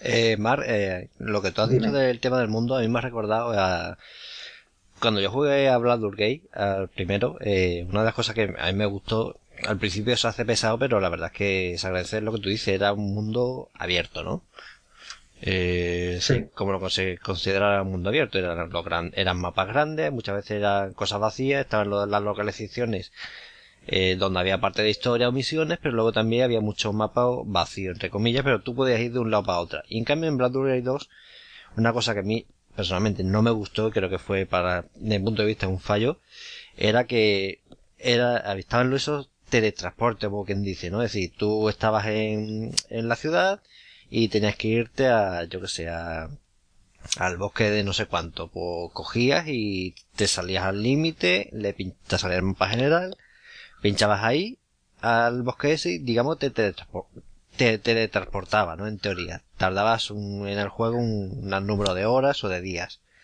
Pero me hace gracia lo que dices, ¿no? Porque en el Dragon Age 1 y el 2 se usaba ese sistema de Baldur's Gate 2. Y se ha vuelto, tú dices, como si fuera un MMO. Es que yo solo usaba Baldur's Gate 1. Sí, sí, o sea, totalmente. Vamos a ver. Eh, teletransportes y límites en el mapa, como tú bien dices, sí que hay aquí. Hay tanto como en el primero, el segundo y como Lo que se dice el viaje rápido, por si no quieres sí, sí, el, el, viaje, el viaje rápido, sí. Aquí hay viaje rápido. La diferencia es que en Dragon Age Origins tenías que usar viaje rápido, obligatoriamente. En el 2, es que el 2 era un pasivo, el 2 era Call of Duty eh, totalmente y no había ni necesidad de utilizar eso, simplemente tirabas para adelante. Pero en el 1, en el 1 sí, en el 1 sí que se obligaba bastante a... Aquí lo puedes usar y puedes abusar de él y es una herramienta muy útil para cuando no se quiere andar tanto. Pero no es tan... No estás tan obligado. tú puedes explorar todo lo que tú quieras, puedes perder el tiempo farmeando, matando enemigos, porque en eso sí que hay mucho respawn y es bastante farmeolandia. Es como, como un enemigo que te encuentras bichos por todos lados y cuando los matas te vas y vuelves, pues te los encuentras, ¿no? Sí que, sí que hay eh, mucho viaje rápido, porque ahora viaje rápido, bueno, pues es, es algo normal en, en, este, en los juegos de rol, ¿no? Que sobre todo que cada vez los mapas parecen son más grandes, pero no, no te da la sensación esa que, de que limitan el, el terreno de juego, ¿no? Sigue siendo un mapa grande, puedes hacer lo que quieras y tienes la opción, si quieres, de utilizar el viaje rápido. Luego, luego ¿qué más? Bueno, eh, hay, como estaba diciendo antes, ¿no? Es muy abrumador.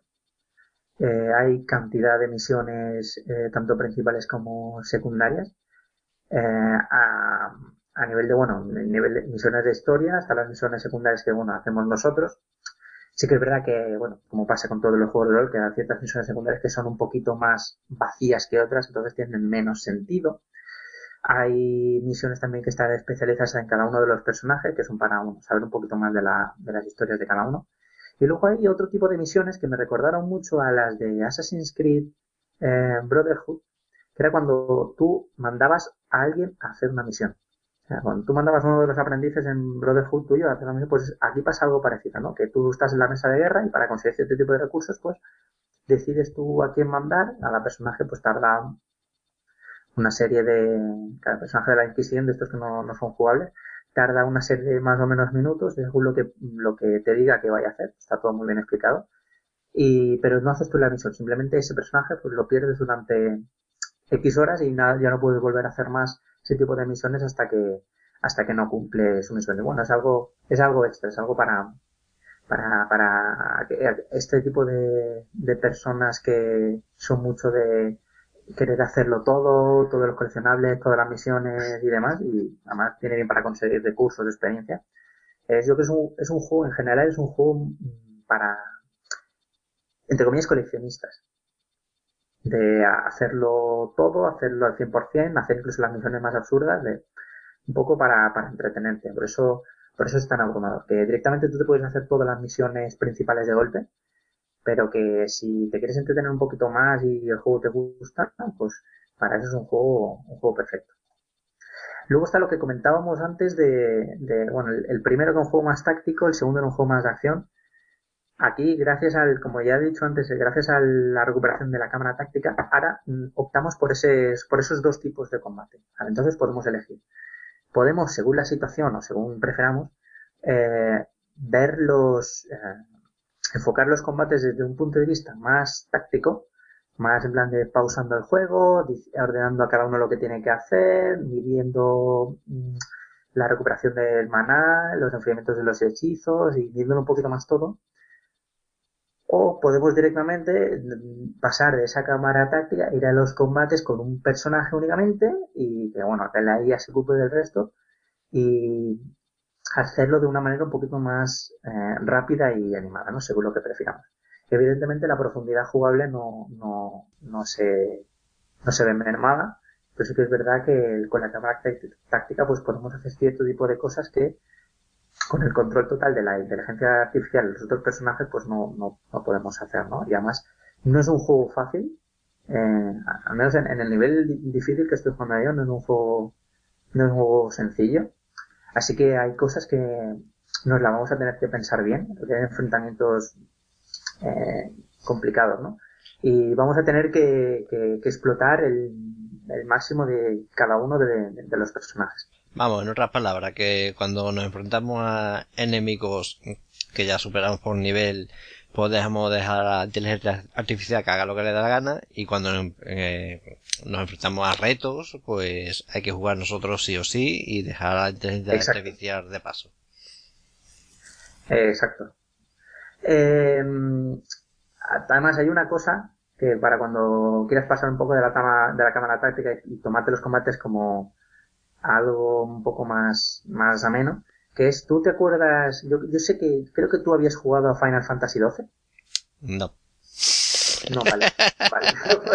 vale, que no sé, no, no sé, tenía ahí... He jugado, eh, yo he jugado al, a los primeros, al 7, al 7, al, al 8, al 9. El último que vale, es que Final, Final Fantasy XII, y por eso me gustaba también el Dragon Age 1, utilizaban un sistema de, de combate parecido. ¿Vale? Un, RPG y un JRPG utilizaban un sistema de combate muy parecido, ¿no? Pero Final Fantasy XII contaba con una, una ventaja que a mí me parecía eh, increíble, eh, cosa que hacía eh, a nivel jugable, que es una cosa que era un sistema de gambitos, de gambits, que son personalizaciones específicas para la inteligencia artificial. Cuando no queramos pausar el combate o no queramos eh, ordenar en nuestros compañeros, darles orden a nuestros compañeros, la IA, según utilizando porcentajes y demás, en plan de cuando al personaje principal le quede el menos del 30% de la vida, utilizar una poción. Y eran completamente personalizables. Entonces, nos evitaba mucho el hecho de estar parando el juego constantemente y dándoles órdenes porque eh, nos lo podemos personalizar para que la, la IA les ordenase lo que nosotros ya hemos configurado en algún momento. Sí, vamos, eso básicamente también, vamos, lo que tú hablas, yo creo que en el, en el Black 2 también estaba, me parece. Es decir, básicamente lo que tú dices es que un personaje sea un curandero y que al tal porcentaje de los personajes pues a curarse, sí. Pues eso, por ejemplo, en Dragon Age Origins no estaba. Aquí sí que está, pero a un nivel mucho más ínfimo que no en Final Fantasy XII. Entonces, entre comillas, se agradece.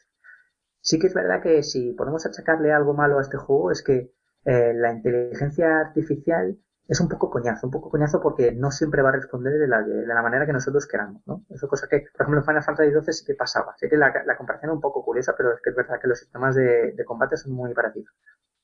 Y aquí, a lo mejor, pues bueno, vamos a tener que tener las barreras eh, muy medidas y a lo mejor los hechizos, em, los magos empiezan a tirar hechizos y el tanque las provocaciones a nada más empezar el combate que no nos da tiempo muy bien a medir qué es lo que queremos hacer, por tanto tenemos que ir con un poquito más de cuidado y utilizar mucho la cámara táctica. No, eso sí que es algo que la IA no es del todo configurable, yo creo que es algo algo malo. Eh, Hombre, pero yo creo que en ese sentido también depende de tu forma de jugar. Es decir, si tú quieres jugar mucho más táctico, la IA tampoco la tienes que. Sí, tienes, tampoco puede ser perfecta, porque si no, realmente. No, no, no. Si, yo me refiero a si juegas sin la cámara táctica. Si juegas sin la, la cámara táctica, la IA te va a fallar. Vale, vale. Si juegas en la, con la cámara táctica, porque a lo mejor, o lo prefieres así, no, yo entiendo que todo el mundo, que la mayoría se, se prefiere jugar con la cámara táctica, ¿no? porque el juego está hecho para eso. Pero en los combates difíciles que tengamos que utilizar la cámara táctica, cada personaje tiene que cumplir su rol al 100%. El tanque tiene que tanquear, el mago tiene que hacer daño en área y el, mago de soporte tiene que dar soporte pleno al equipo. Eh, el DPS tiene que hacer mucho daño y ese tipo de cosas, ¿vale? Vamos a tener que tenerlo todo muy controlado para que mm, el tanque, si vemos que algún enemigo se pasa de largo y va a atacar a nuestro mago, porque claro, el tanque aguanta la vida, pero el DPS aguanta una mierda y el mago aguanta un mierda y media, ¿sabes? O sea que por eso hay que tener mucho cuidado, porque es que nos pueden matar a todo el equipo en un plus plus y nos quedamos con un solo personaje. Si nos muere uno, podemos llegar hasta un total de cuatro personajes diferentes a la vez. Si muere uno, eh, probablemente mueran todos. si no tenemos mucha suerte. O sea, que hay, hay combates que solamente los ganaremos eh, eh, por los pelos. Luego, ¿qué más? Va a ser, dejando un poco el tema jugable, yéndome al argumento. Eh, el argumento está muy, muy trabajado. El guion está estupendo, es un mundo creíble, es un mundo de, de bandos, de grises, donde nadie es del todo bueno, nadie es del todo malo. Podemos optar por varias opciones. El tema de las decisiones es muy importante y se nota bastante, sobre todo en el tema de las relaciones con, con los otros miembros del grupo que podemos provocar incluso que o se acaben tanto con nosotros que se vayan del grupo o mantener relaciones sexuales con ellos, que eso ya lo sabemos.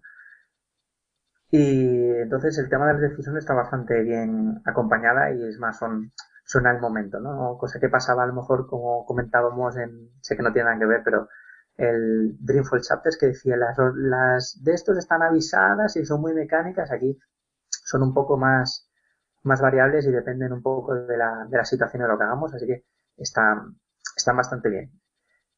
Y además las conversaciones, digamos que sean, nuestro personaje ahora tiene voz, no como pasado con el primero, así que las conversaciones son un poco más amenas y son más conversaciones que no con el primero que eran un poco más mecánicas.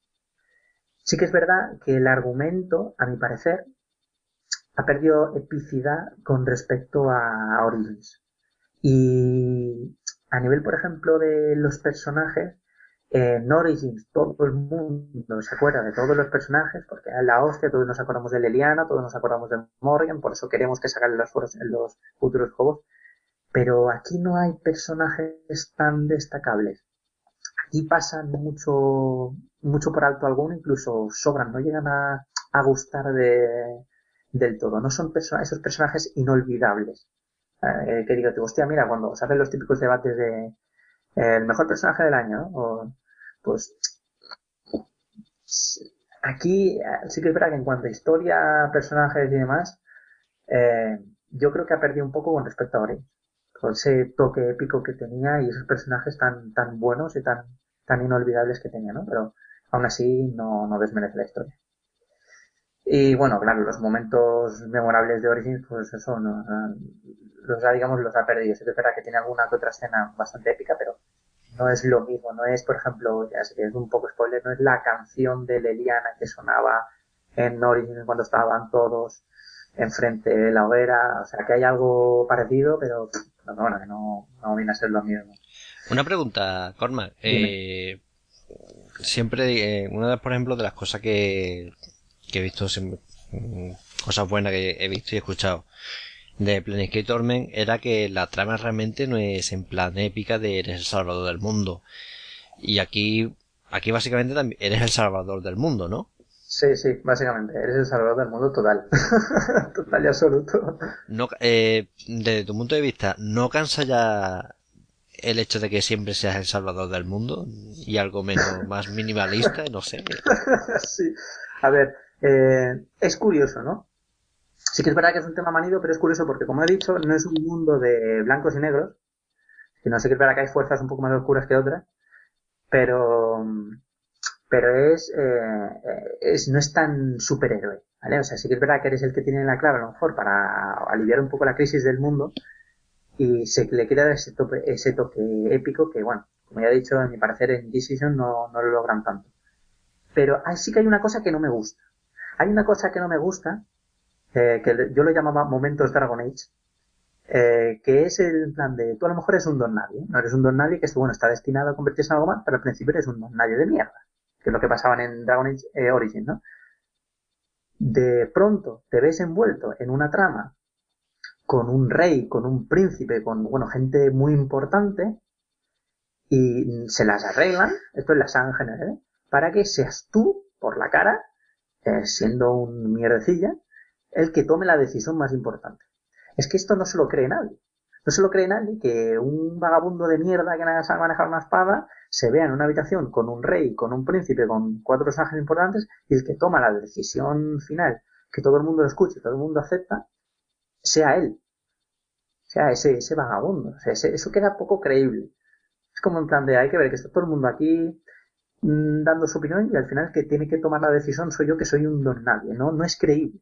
Es que, claro, es necesario porque el jugador es el que al final determina la historia, pero que no es, no es, no, no se lo cree nadie, ¿sabes? O sea, no, no, no tiene muchísimo, no tiene mucho sentido. Yo creo que son, son detalles, pero que, afectan un poco a la credibilidad de la trama. Y claro, por eso cansa que seas el, el héroe manito. ¿Tú crees que a Dragon Age Inquisition le hubiera venido bien una historia de que no fuera el salvador del mundo, sino una cosa, ya que me dice, por ejemplo, es que como me dice el tema de los grises, me recuerda a Warhammer, que bueno, en Warhammer, en teoría, los marines espaciales o, la Guardia Imperial, que son los humanos, eh, son los buenos, pero claro, cuando ya te metes un poco en faena a conocer la historia, eh, eh para que el emperador sobreviva tienen que matar creo que era un millón de, de personas al día, ¿no? Es decir, y bueno, y otras cosas que pasan, ¿no? En la historia de Warhammer, el universo de Warhammer, que ves esos grises, ¿no? Eh, ¿Llega a ese nivel de Warhammer o realmente no está tan trabajado ese sistema de grises, de un mundo con, grises que los buenos son buenos pero no tan buenos y los malos... Sí, es eso. Es eso porque eh, es una historia eh, de bandos, pero con mucha política y muchos intereses humanos. Entonces, a lo mejor los bandos están muy marcados, pero realmente al final lo que importa son las personas en sí. Que un bando, eh, en teoría, es bueno porque tal, porque eso es lo que hacen, ¿no? Pero lo que tú te vas a encontrar es un, general de ese bando que es un capullo, un hijo de puta y que parece el. Sí, que digamos que si a, ese bando le conviene eh, destruir una aldea entera que es inocente o una aldea, una ciudad, lo va a hacer para ganar su particular guerra, ¿no? Sí, o lo va a hacer porque el enviado para solucionar las cosas es un capullo que lo único que quiere es pues, destruir esa aldea, aunque otros de su mismo mando no hiciesen eso. Es un poco como eso, es muy de relaciones sociales y de personajes clave, pues depende mucho también de ese personaje, ¿no? De la personalidad que, que tenga. Es, curioso. También otra cosa que, que, sí que ha perdido es que aunque las conversaciones sean un poquito más humanas, sí que la variabilidad de, de respuestas en Origins era mucho más amplia y por tanto el personaje pues lo podíamos entre comillas personalizar más en el, aspecto de la personalidad que no en este que está un poco más determinado o sea, está un poco más como más efecto ¿no? que a veces te puede, se te puede ir un poco la olla pero que normalmente van a tender hacia una, una, una rama, ¿no? En, sí que es verdad que en el primero yo había frases que, por ejemplo, la primera frase no tenían absolutamente nada que ver con la, con la última, ¿no? Eran personalidades totalmente distintas. Y aquí, bueno, pues eso se simplifica un poquito para darle un poquito más de aspecto cinematográfico. Y si me queréis preguntar algo, digo un poco así tema de, de, gráficos y demás. tampoco hay mucho que destacar. Mm, no, porque tú lo has jugado en, en PlayStation 4. En PlayStation 4, sí. ¿La has visto en eh, PlayStation 3? Sí, lo he visto en PlayStation 3. ¿Y qué diferencia hay? Eh, gráficamente, mm, la única diferencia son las gráficas. Y bueno, se notan, se notan. En PlayStation 4 se ve espectacular. Y bueno, es un juego que hay no hay muchos defectos eh, gráficos así en plan de popping o bajadas de frame rate. Y es un juego, la verdad, que bastante colorido, sobre todo en los escenarios. Los escenarios sí que es verdad que son espectaculares. Pero tú dirías que mm, es lo típico, es decir, viendo lo, que has visto en PlayStation, bueno, has jugado en PlayStation 4, en PlayStation 3 lo has visto, has visto la diferencia que básicamente es gráfica, que básicamente es esa, merecería la pena comprarse una PlayStation 4 por eh, decir voy a mejorar la calidad gráfica del Dragon Age? No, no, yo creo que ahora mismo ningún juego merece eso. Y menos un transgeneracional. No lo merece. Cómprate una PlayStation 4 por lo que va a venir. Si no te apetece tanto y si has pensado en comprarte Dragon Age eh, Inquisition, pues tienes una PlayStation 3, te la compras en PlayStation 3 y ya está. Bueno, lo mismo con 360 y... Bueno, es que la versión del 361 no la he visto, pero supongo que serán iguales. ¿Y la banda sonora qué? ¿Buena? La banda sonora, la sonora es, es, genial. Es estupendo. Eh, el tema, el tema principal está muy, es muy épico. Está, está bastante guay. Y en general es, bueno, de putísima madre. ¿Tú crees que BioWare se ha resarcido, y ha vuelto al camino que, que tenía en su momento? Sí, yo creo que sí. Yo creo que los defectos del segundo quedan perdonados con esto. Totalmente. ¿Y tú piensas, por ejemplo, que eh, bueno, hemos visto que, o yo al menos he sentido así, que BioWare, eh, BioWare eh, necesitaba que este juego triunfara para que siguiera existiendo. Porque bueno, eh, sus creadores han ido, los creadores de BioWare se, han ido de la empresa, del estudio, eh, problema con Dragon Age 2, eh, Mass Effect 3, el juego del MMO de Star Wars que al final no ha triunfado. ¿Tú crees que ha sido algo que necesita BioWare eh, este Dragon Age 3? Yo creo que esto es lo que le hacía falta a Dragon Age, la franquicia en general. Yo no sé, a nivel ya de desarrolladora, de empresa en general, no sé cómo puede afectarle, supongo que positiva, de manera positiva, ¿no? Porque todo el mundo habla bien de Dragon Age Inquisition. Pero yo creo que la franquicia, al menos la franquicia, esto lo necesitaba. No sé si fracasar en esto lo hubiese llevado a BioWare a bancarrota, no lo sé. Pero no creo tampoco, ¿no? porque sacan Mass Effect 4 eh, y ya un poco lo suplen. Sí, más o menos bien, más o menos mal. Eh, yo creo que en ese sentido es como, como Blizzard, ¿no? Eh, lo típico, eh, siempre que recuerdo de World of Warcraft está en crisis, World of Warcraft cada vez lo juega menos gente. Yo quiero ver cuando World of Warcraft lo pongan gratuito, que llegará un momento que lo pongan, eh, los servidores reventarán. Y eso lo tengo yo más seguro que claro. lo tengo muy claro porque son compañías que venden mucho hype. A mí, eh, a mí Blizzard, lo sabéis, vosotros eh, con StarCraft me lo vendéis y, me lo compraré seguro. Bueno, me lo compraré de salida, de seguro, la siguiente expansión. Y son compañías que creo que en ese sentido venden bastante.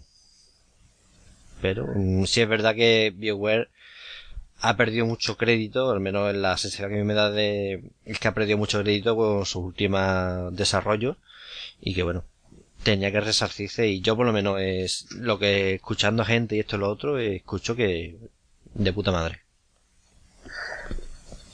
Sí, es un, es un gustazo ver como, por ejemplo, eh, mirando ya no críticas, sino comentarios de la gente, cómo están los debates estos de antes que no, no pasaba con, a lo mejor con los, con el 2 o con Mass Effect, con muchos tipos de juegos de rol, que en la que se discuten las builds, se discuten los personajes que se llevan, se ve el juego de una manera diferente en una consola y en otra, cada uno pues se toma un juego un poco a su, pues yo utilizo esta configuración, pues yo utilizo esta otra, Si ves que en un juego pasa eso, o sea, que ha pasado, yo he visto con Dragon Age Inquisition, significa que cosas bien ha hecho.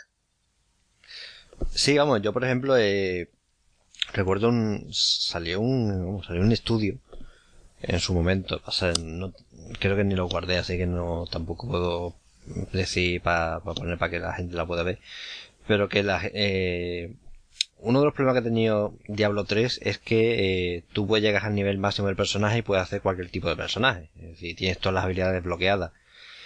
Y había un estudio que decía que justamente que si con el sistema clásico de que tú tienes que elegir qué habilidades, qué punto de habilidad esto o lo otro, configurar para tu equipo, para, para tu personaje, la gente al final le, que le coge mucho más cariño. Y yo creo que eso pasa, eso pasa y, y se nota que cuando eso es así, esa lección existe, eh, la gente disfruta más de los juegos que cuando, como pasa con Diablo 3, eh, llegas a nivel máximo, nivel 70 del monje y puedes hacer realmente cualquier configuración.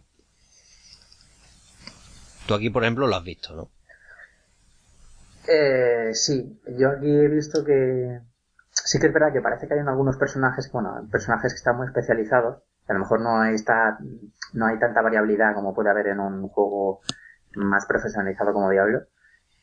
Pero eso se ve, eso se ve y se nota, como las configuraciones del equipo de la gente pues varían, varían un montón. Yo utilizo un tanque, un DPS a distancia de dos magos, pero hay gente que he visto que va con un mago, sin magos, o bueno, que puede haber mucho tipo de, de variaciones y creo que eso es importante en un juego de estas categorías y que le da, le da mucha vida. Y bueno, si no tenéis nada más que preguntar, yo creo que ya he terminado. Así que cambio de sección.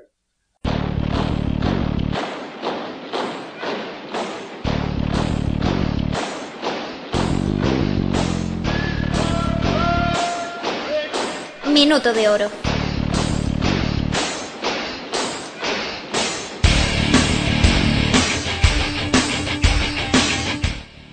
Bueno, después de este extenso análisis de amigo Mar, al amigo Cormac, vamos a empezar la despedida. Y si alguien quiere decir algo más en el minuto de oro, que muchas veces no es ni minuto, o, es mucho tiempo, o es poco tiempo, pero un minuto ni, nunca. Bueno, para dejarlo que descanse un poco la garganta, eh, empezaré yo. Eh, tengo que decir que seguramente eh, cuando escuchéis este programa, eh, los futuros programas de Padre Game pues, cambian bastantes cosas, ya se irán viendo, así que estad atento con los cambios que pues, se van a producir. Solo digo eso, así que si queréis ver qué pasa, pues tendréis que escucharnos la próxima vez. Eh, y por otro lado, la semana, creo que fue la semana pasada, descubrí, de casualidad, pues un grupo que ya no existe, pero que existió, se creó en el 70 y pico y dejó de, de existir en el 99 cuando murió uno de sus componentes. Se llama, eh, se llama así, ¿eh? Popol Vuh. Eh, como suena. Eh, Para que no sepa, pues Popol Vuh es un, como el génesis de el, el, el Antiguo Testamento, es decir, es eh, creo que era del, eh, el libro de la creación de los aztecas. Creo que no me equivoco y es de los aztecas, creo que no es de los mayas. Eh, y es un grupo, eh, eh, fueron, se creó en el grupo, se creó en el 70 y poco, y es de los primeros que empezaron a usar eh, sintetizadores para crear música. Mm, lo descubrí de casualidad y la verdad es que a quien le guste la música ambiental y bandas sonoras que han protagonizado bastante, se lo recomiendo. La verdad que tiene algunas muy buenas y algún que otro remix eh, bastante más actual, que ya no está hecho por ellos, que tiene lo típico, los fondos suyos. Muy bueno. Va a decir eso, son de los primeros, si no es el primero, eh, de los primeros grupos que han usado, usaron un sintetizador en su momento. Y por mi parte, nada más. Esperemos que haya gustado. Cormac. Antes, antes que Kraftwerk.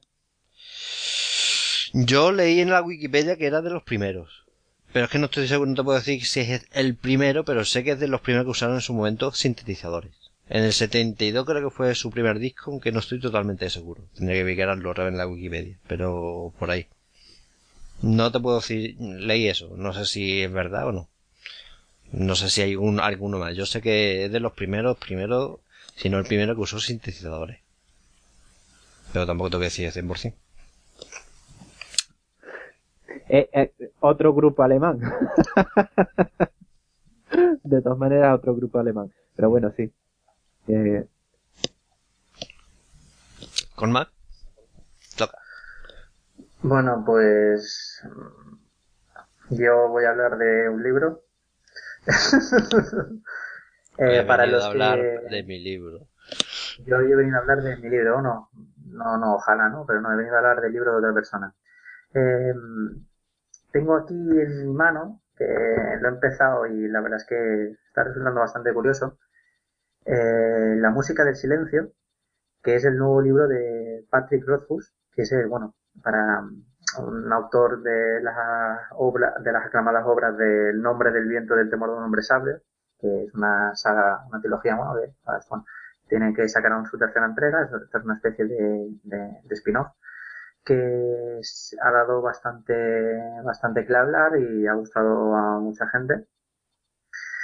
Y bueno, ha sacado este spin-off de un personaje en concreto del libro, que es el personaje de Auri. Y sí que es verdad que el libro tiene, bueno, no, no es, entre comillas, lo que esperábamos, no es una entrega, entre comillas, seria. Pero para quien conozca el personaje, pues sabe que es normal que se le haya dado este enfoque tan, tan distinto, ¿no? Si te gusta el mundo y los personajes de, de esta saga y si te gusta este personaje en concreto, pues la verdad es que yo lo recomiendo. No, no es muy caro y no tiene muchas páginas, tiene, no sé si, cortillo, no sé si tiene, eh, no llega ni a las 200 páginas, fíjate. Así que si, si os gusta el autor, yo, yo, yo lo recomiendo. Ya cuando lo termine, ya si eso, daré visto con un poquito más de objetividad. Y bueno, ahí lo dejo, la música del silencio. Y bueno, termino yo, me despido yo, por último, y iba a decir, porque es que he estado buscando, porque el grupo este que ha dicho Arak, eh, no, lo, no lo comparan para nada con Crashware, es decir, supongo que será algo completamente distinto. Es música muy pero, Muy, sí, sí, sí. Y también de decir que, que es maya. Eh... Mm, yo sabía que era azteca o maya, pero no estaba seguro. Ah, pues es maya. Yo sé que es el libro, de, es como el génesis del catolicismo, del catolicismo eh, bueno, del cristianismo, pero no sabía si era azteca o azteca o maya. sí, de, por ahí, claro, que ahí se pierde, ¿no? Pues es maya, es maya, que lo estaba mirando. Bueno, y yo para acabar diría dos cosas que lo tengo aquí puesto en el guion y me ha preguntado ahora de qué iba. El primero es que, eh, vamos, en América se verá antes, ¿no? Porque se supone que lo emiten esta semana. Pero supongo que más adelante pues se podrá ver ya en el resto del mundo, digamos, y en castellano. Eh, eh, en Cazadores de Mitos, que no sé si conoceréis ese programa, pero si no lo conocéis muy mal, por vuestra parte. Bueno, sí, eh, Dios no, no sé, espérate. Sigue, sigue, sigue.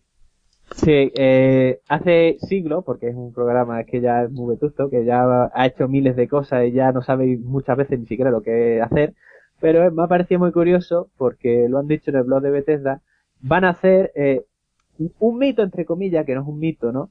Que es eh, ese juego FPS en el que vas cogiendo armas, vas usando armas y todo eso, ¿hasta qué punto cuántas armas puedes llevar, cuánto puede, cuántos bichos puedes matar, hasta qué punto. Y lo van a hacer eh, los cazadores de mitos basándose en Doom.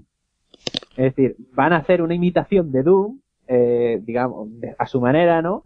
Cogiendo elementos, ¿no? De hecho, el vídeo que hay en el blog de Bethesda, pues se ve ahí a los tipos de los cazadores de mitos ahí, pues con los sonidos de Doom, además del Doom original, aunque ciertos detalles son del Doom 3, pero eh, los sonidos son del Doom original, ¿no? Y claro, eh, yo cuando lo he visto digo, anda coño, esto como, como para no verlo, ¿no? Es decir, en plan de a ver qué pueden hacer o qué no se puede hacer en realidad, la tipo de cosas que se hace en un FPS y que en realidad no se pueden hacer, ¿no? Es un poco ese rollo, ¿no? Y me ha parecido gracioso, ¿no? Entonces digo yo, lo, voy a comentar. Y después, por otro lado, eh, si, lo, si no lo sabéis mal y si lo sabéis, pues muy bien, eh, hay un juego que ha podido sacar adelante Ron Gilbert en Kickstarter. De hecho, sacó una, un, bastante dinero, ¿no? Que es un, digamos, un sucesor espiritual, entre comillas, porque no, tampoco lo llama así él mismo, pero es un poco el mismo rollo, que es una aventura gráfica basada en el mismo tipo de estilo que usaba Manias Mansion. Eh, es unos gráficos pixelados tipo Commodore, ¿no? Es un poco, aunque un poquito mejorado, ¿no? Y eh, el juego se llama With Park. Ese juego, el propio Ron Gilbert y el otro que, era Gary, ahora no me acuerdo del otro nombre, eh, los dos están haciendo un blog y digamos que están explicando cómo están haciendo el juego, ¿no? Porque han empezado, digamos, prácticamente a principios de año, ¿no? Han empezado. Entonces lo que están haciendo es poquito a poco explicando ciertas cosas de este videojuego, incluso llegando a un a términos técnicos de programación, es decir, es decir, ciertos detalles, cómo se haría tal cosa, ¿no? Para, y cómo la voy a hacer yo en el videojuego, ¿no? Y se nota mucho cómo lo comenta, el tipo de motor que va a usar, ¿no? Y me ha parecido excelente, ¿no? Es decir, sobre todo ese nivel de detalle de decir, pues voy a hacer los gráficos así, porque Ron sobre todo se, lo que va a hacer lo que es el motor, ¿no? Y todos los detalles, ¿no? Pero Gary lo que va a hacer es, digamos, los dibujos, ¿no? Que para eso es diseñador, ¿no? Y, entonces, claro, van a hablar un poquito del rollo que tiene uno, el rollo que tiene otro, ¿no? Y, cómo lo une, cómo está funcionando. Por ejemplo, hace creo que un par de días pusieron ya el vídeo de cómo se mueve el personaje en pantalla, ¿no? Y claro, ya habló con el detalle de decir, vale, el personaje se puede mover por pantalla, pero también tiene que haber un efecto de perspectiva, ¿no? Y entonces, claro, explicaba cómo hacer ese efecto de perspectiva, ¿no? Y cómo era de importante hacerlo, ¿no?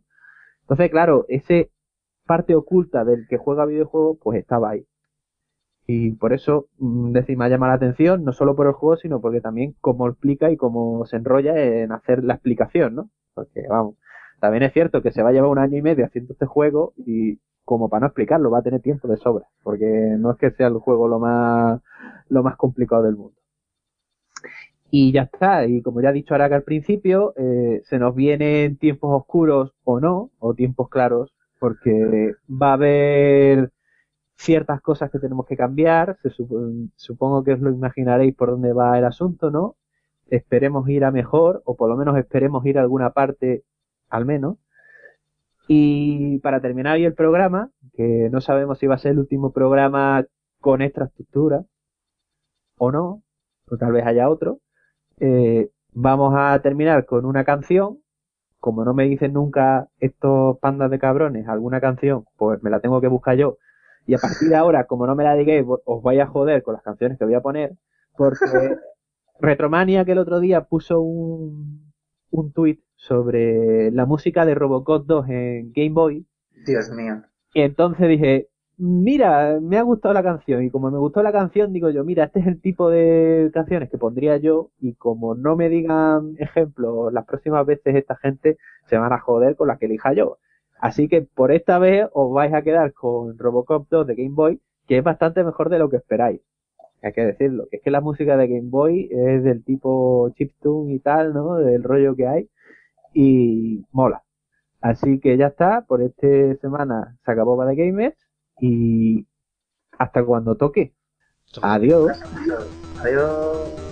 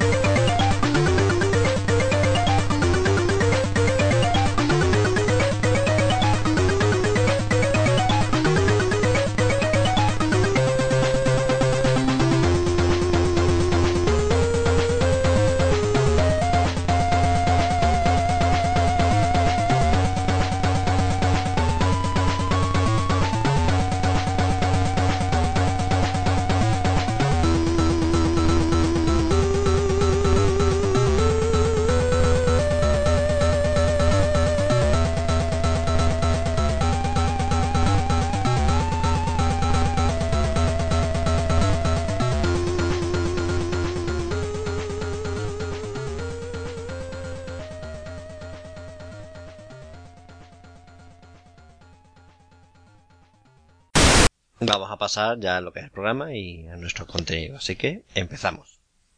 Debate. Sí, claro, lo voy a dejar, no te preocupes. Así que cambio de sección. Segundo musicales. ya sé que a Lucas le hasta la broma esta, pero es que no puedo evitarlo. yo no digo nada. Daré visto con un poquito más de objetividad. Y bueno, ahí lo dejo. La música del silencio. Lucas. Sí, porque aquí tenemos a un señor director que se va cuando sin avisar y nosotros no nos damos cuenta hasta cuando toque, ¿no? Cuando toque, toque, toque. Cuando toque. Adiós. Adiós. No te toques tanto. Y sobre todo con lo de las 16 horas del Winchester. No te toques. ¿Tú no sabes ese refrán, Lucas? Ese refrán que dice aunque haya pareja, la paja no se deja. que, ahora que lo pienso, eh, eh, estas, eh, en los últimos programas que decía Mar, oye, que es que yo tengo mi tema, y, y, claro, habla hoy de a Dragon Age y diciendo que el personaje puede tener sexo con los personajes de, de eso, no estarás hablando de eso, no, no No, no, no, no. No, no, no. Ah, vale, vale, vale. Digo, ya, ya lo que me faltaba por, por No oír. soy tan decepcionante como en un principio.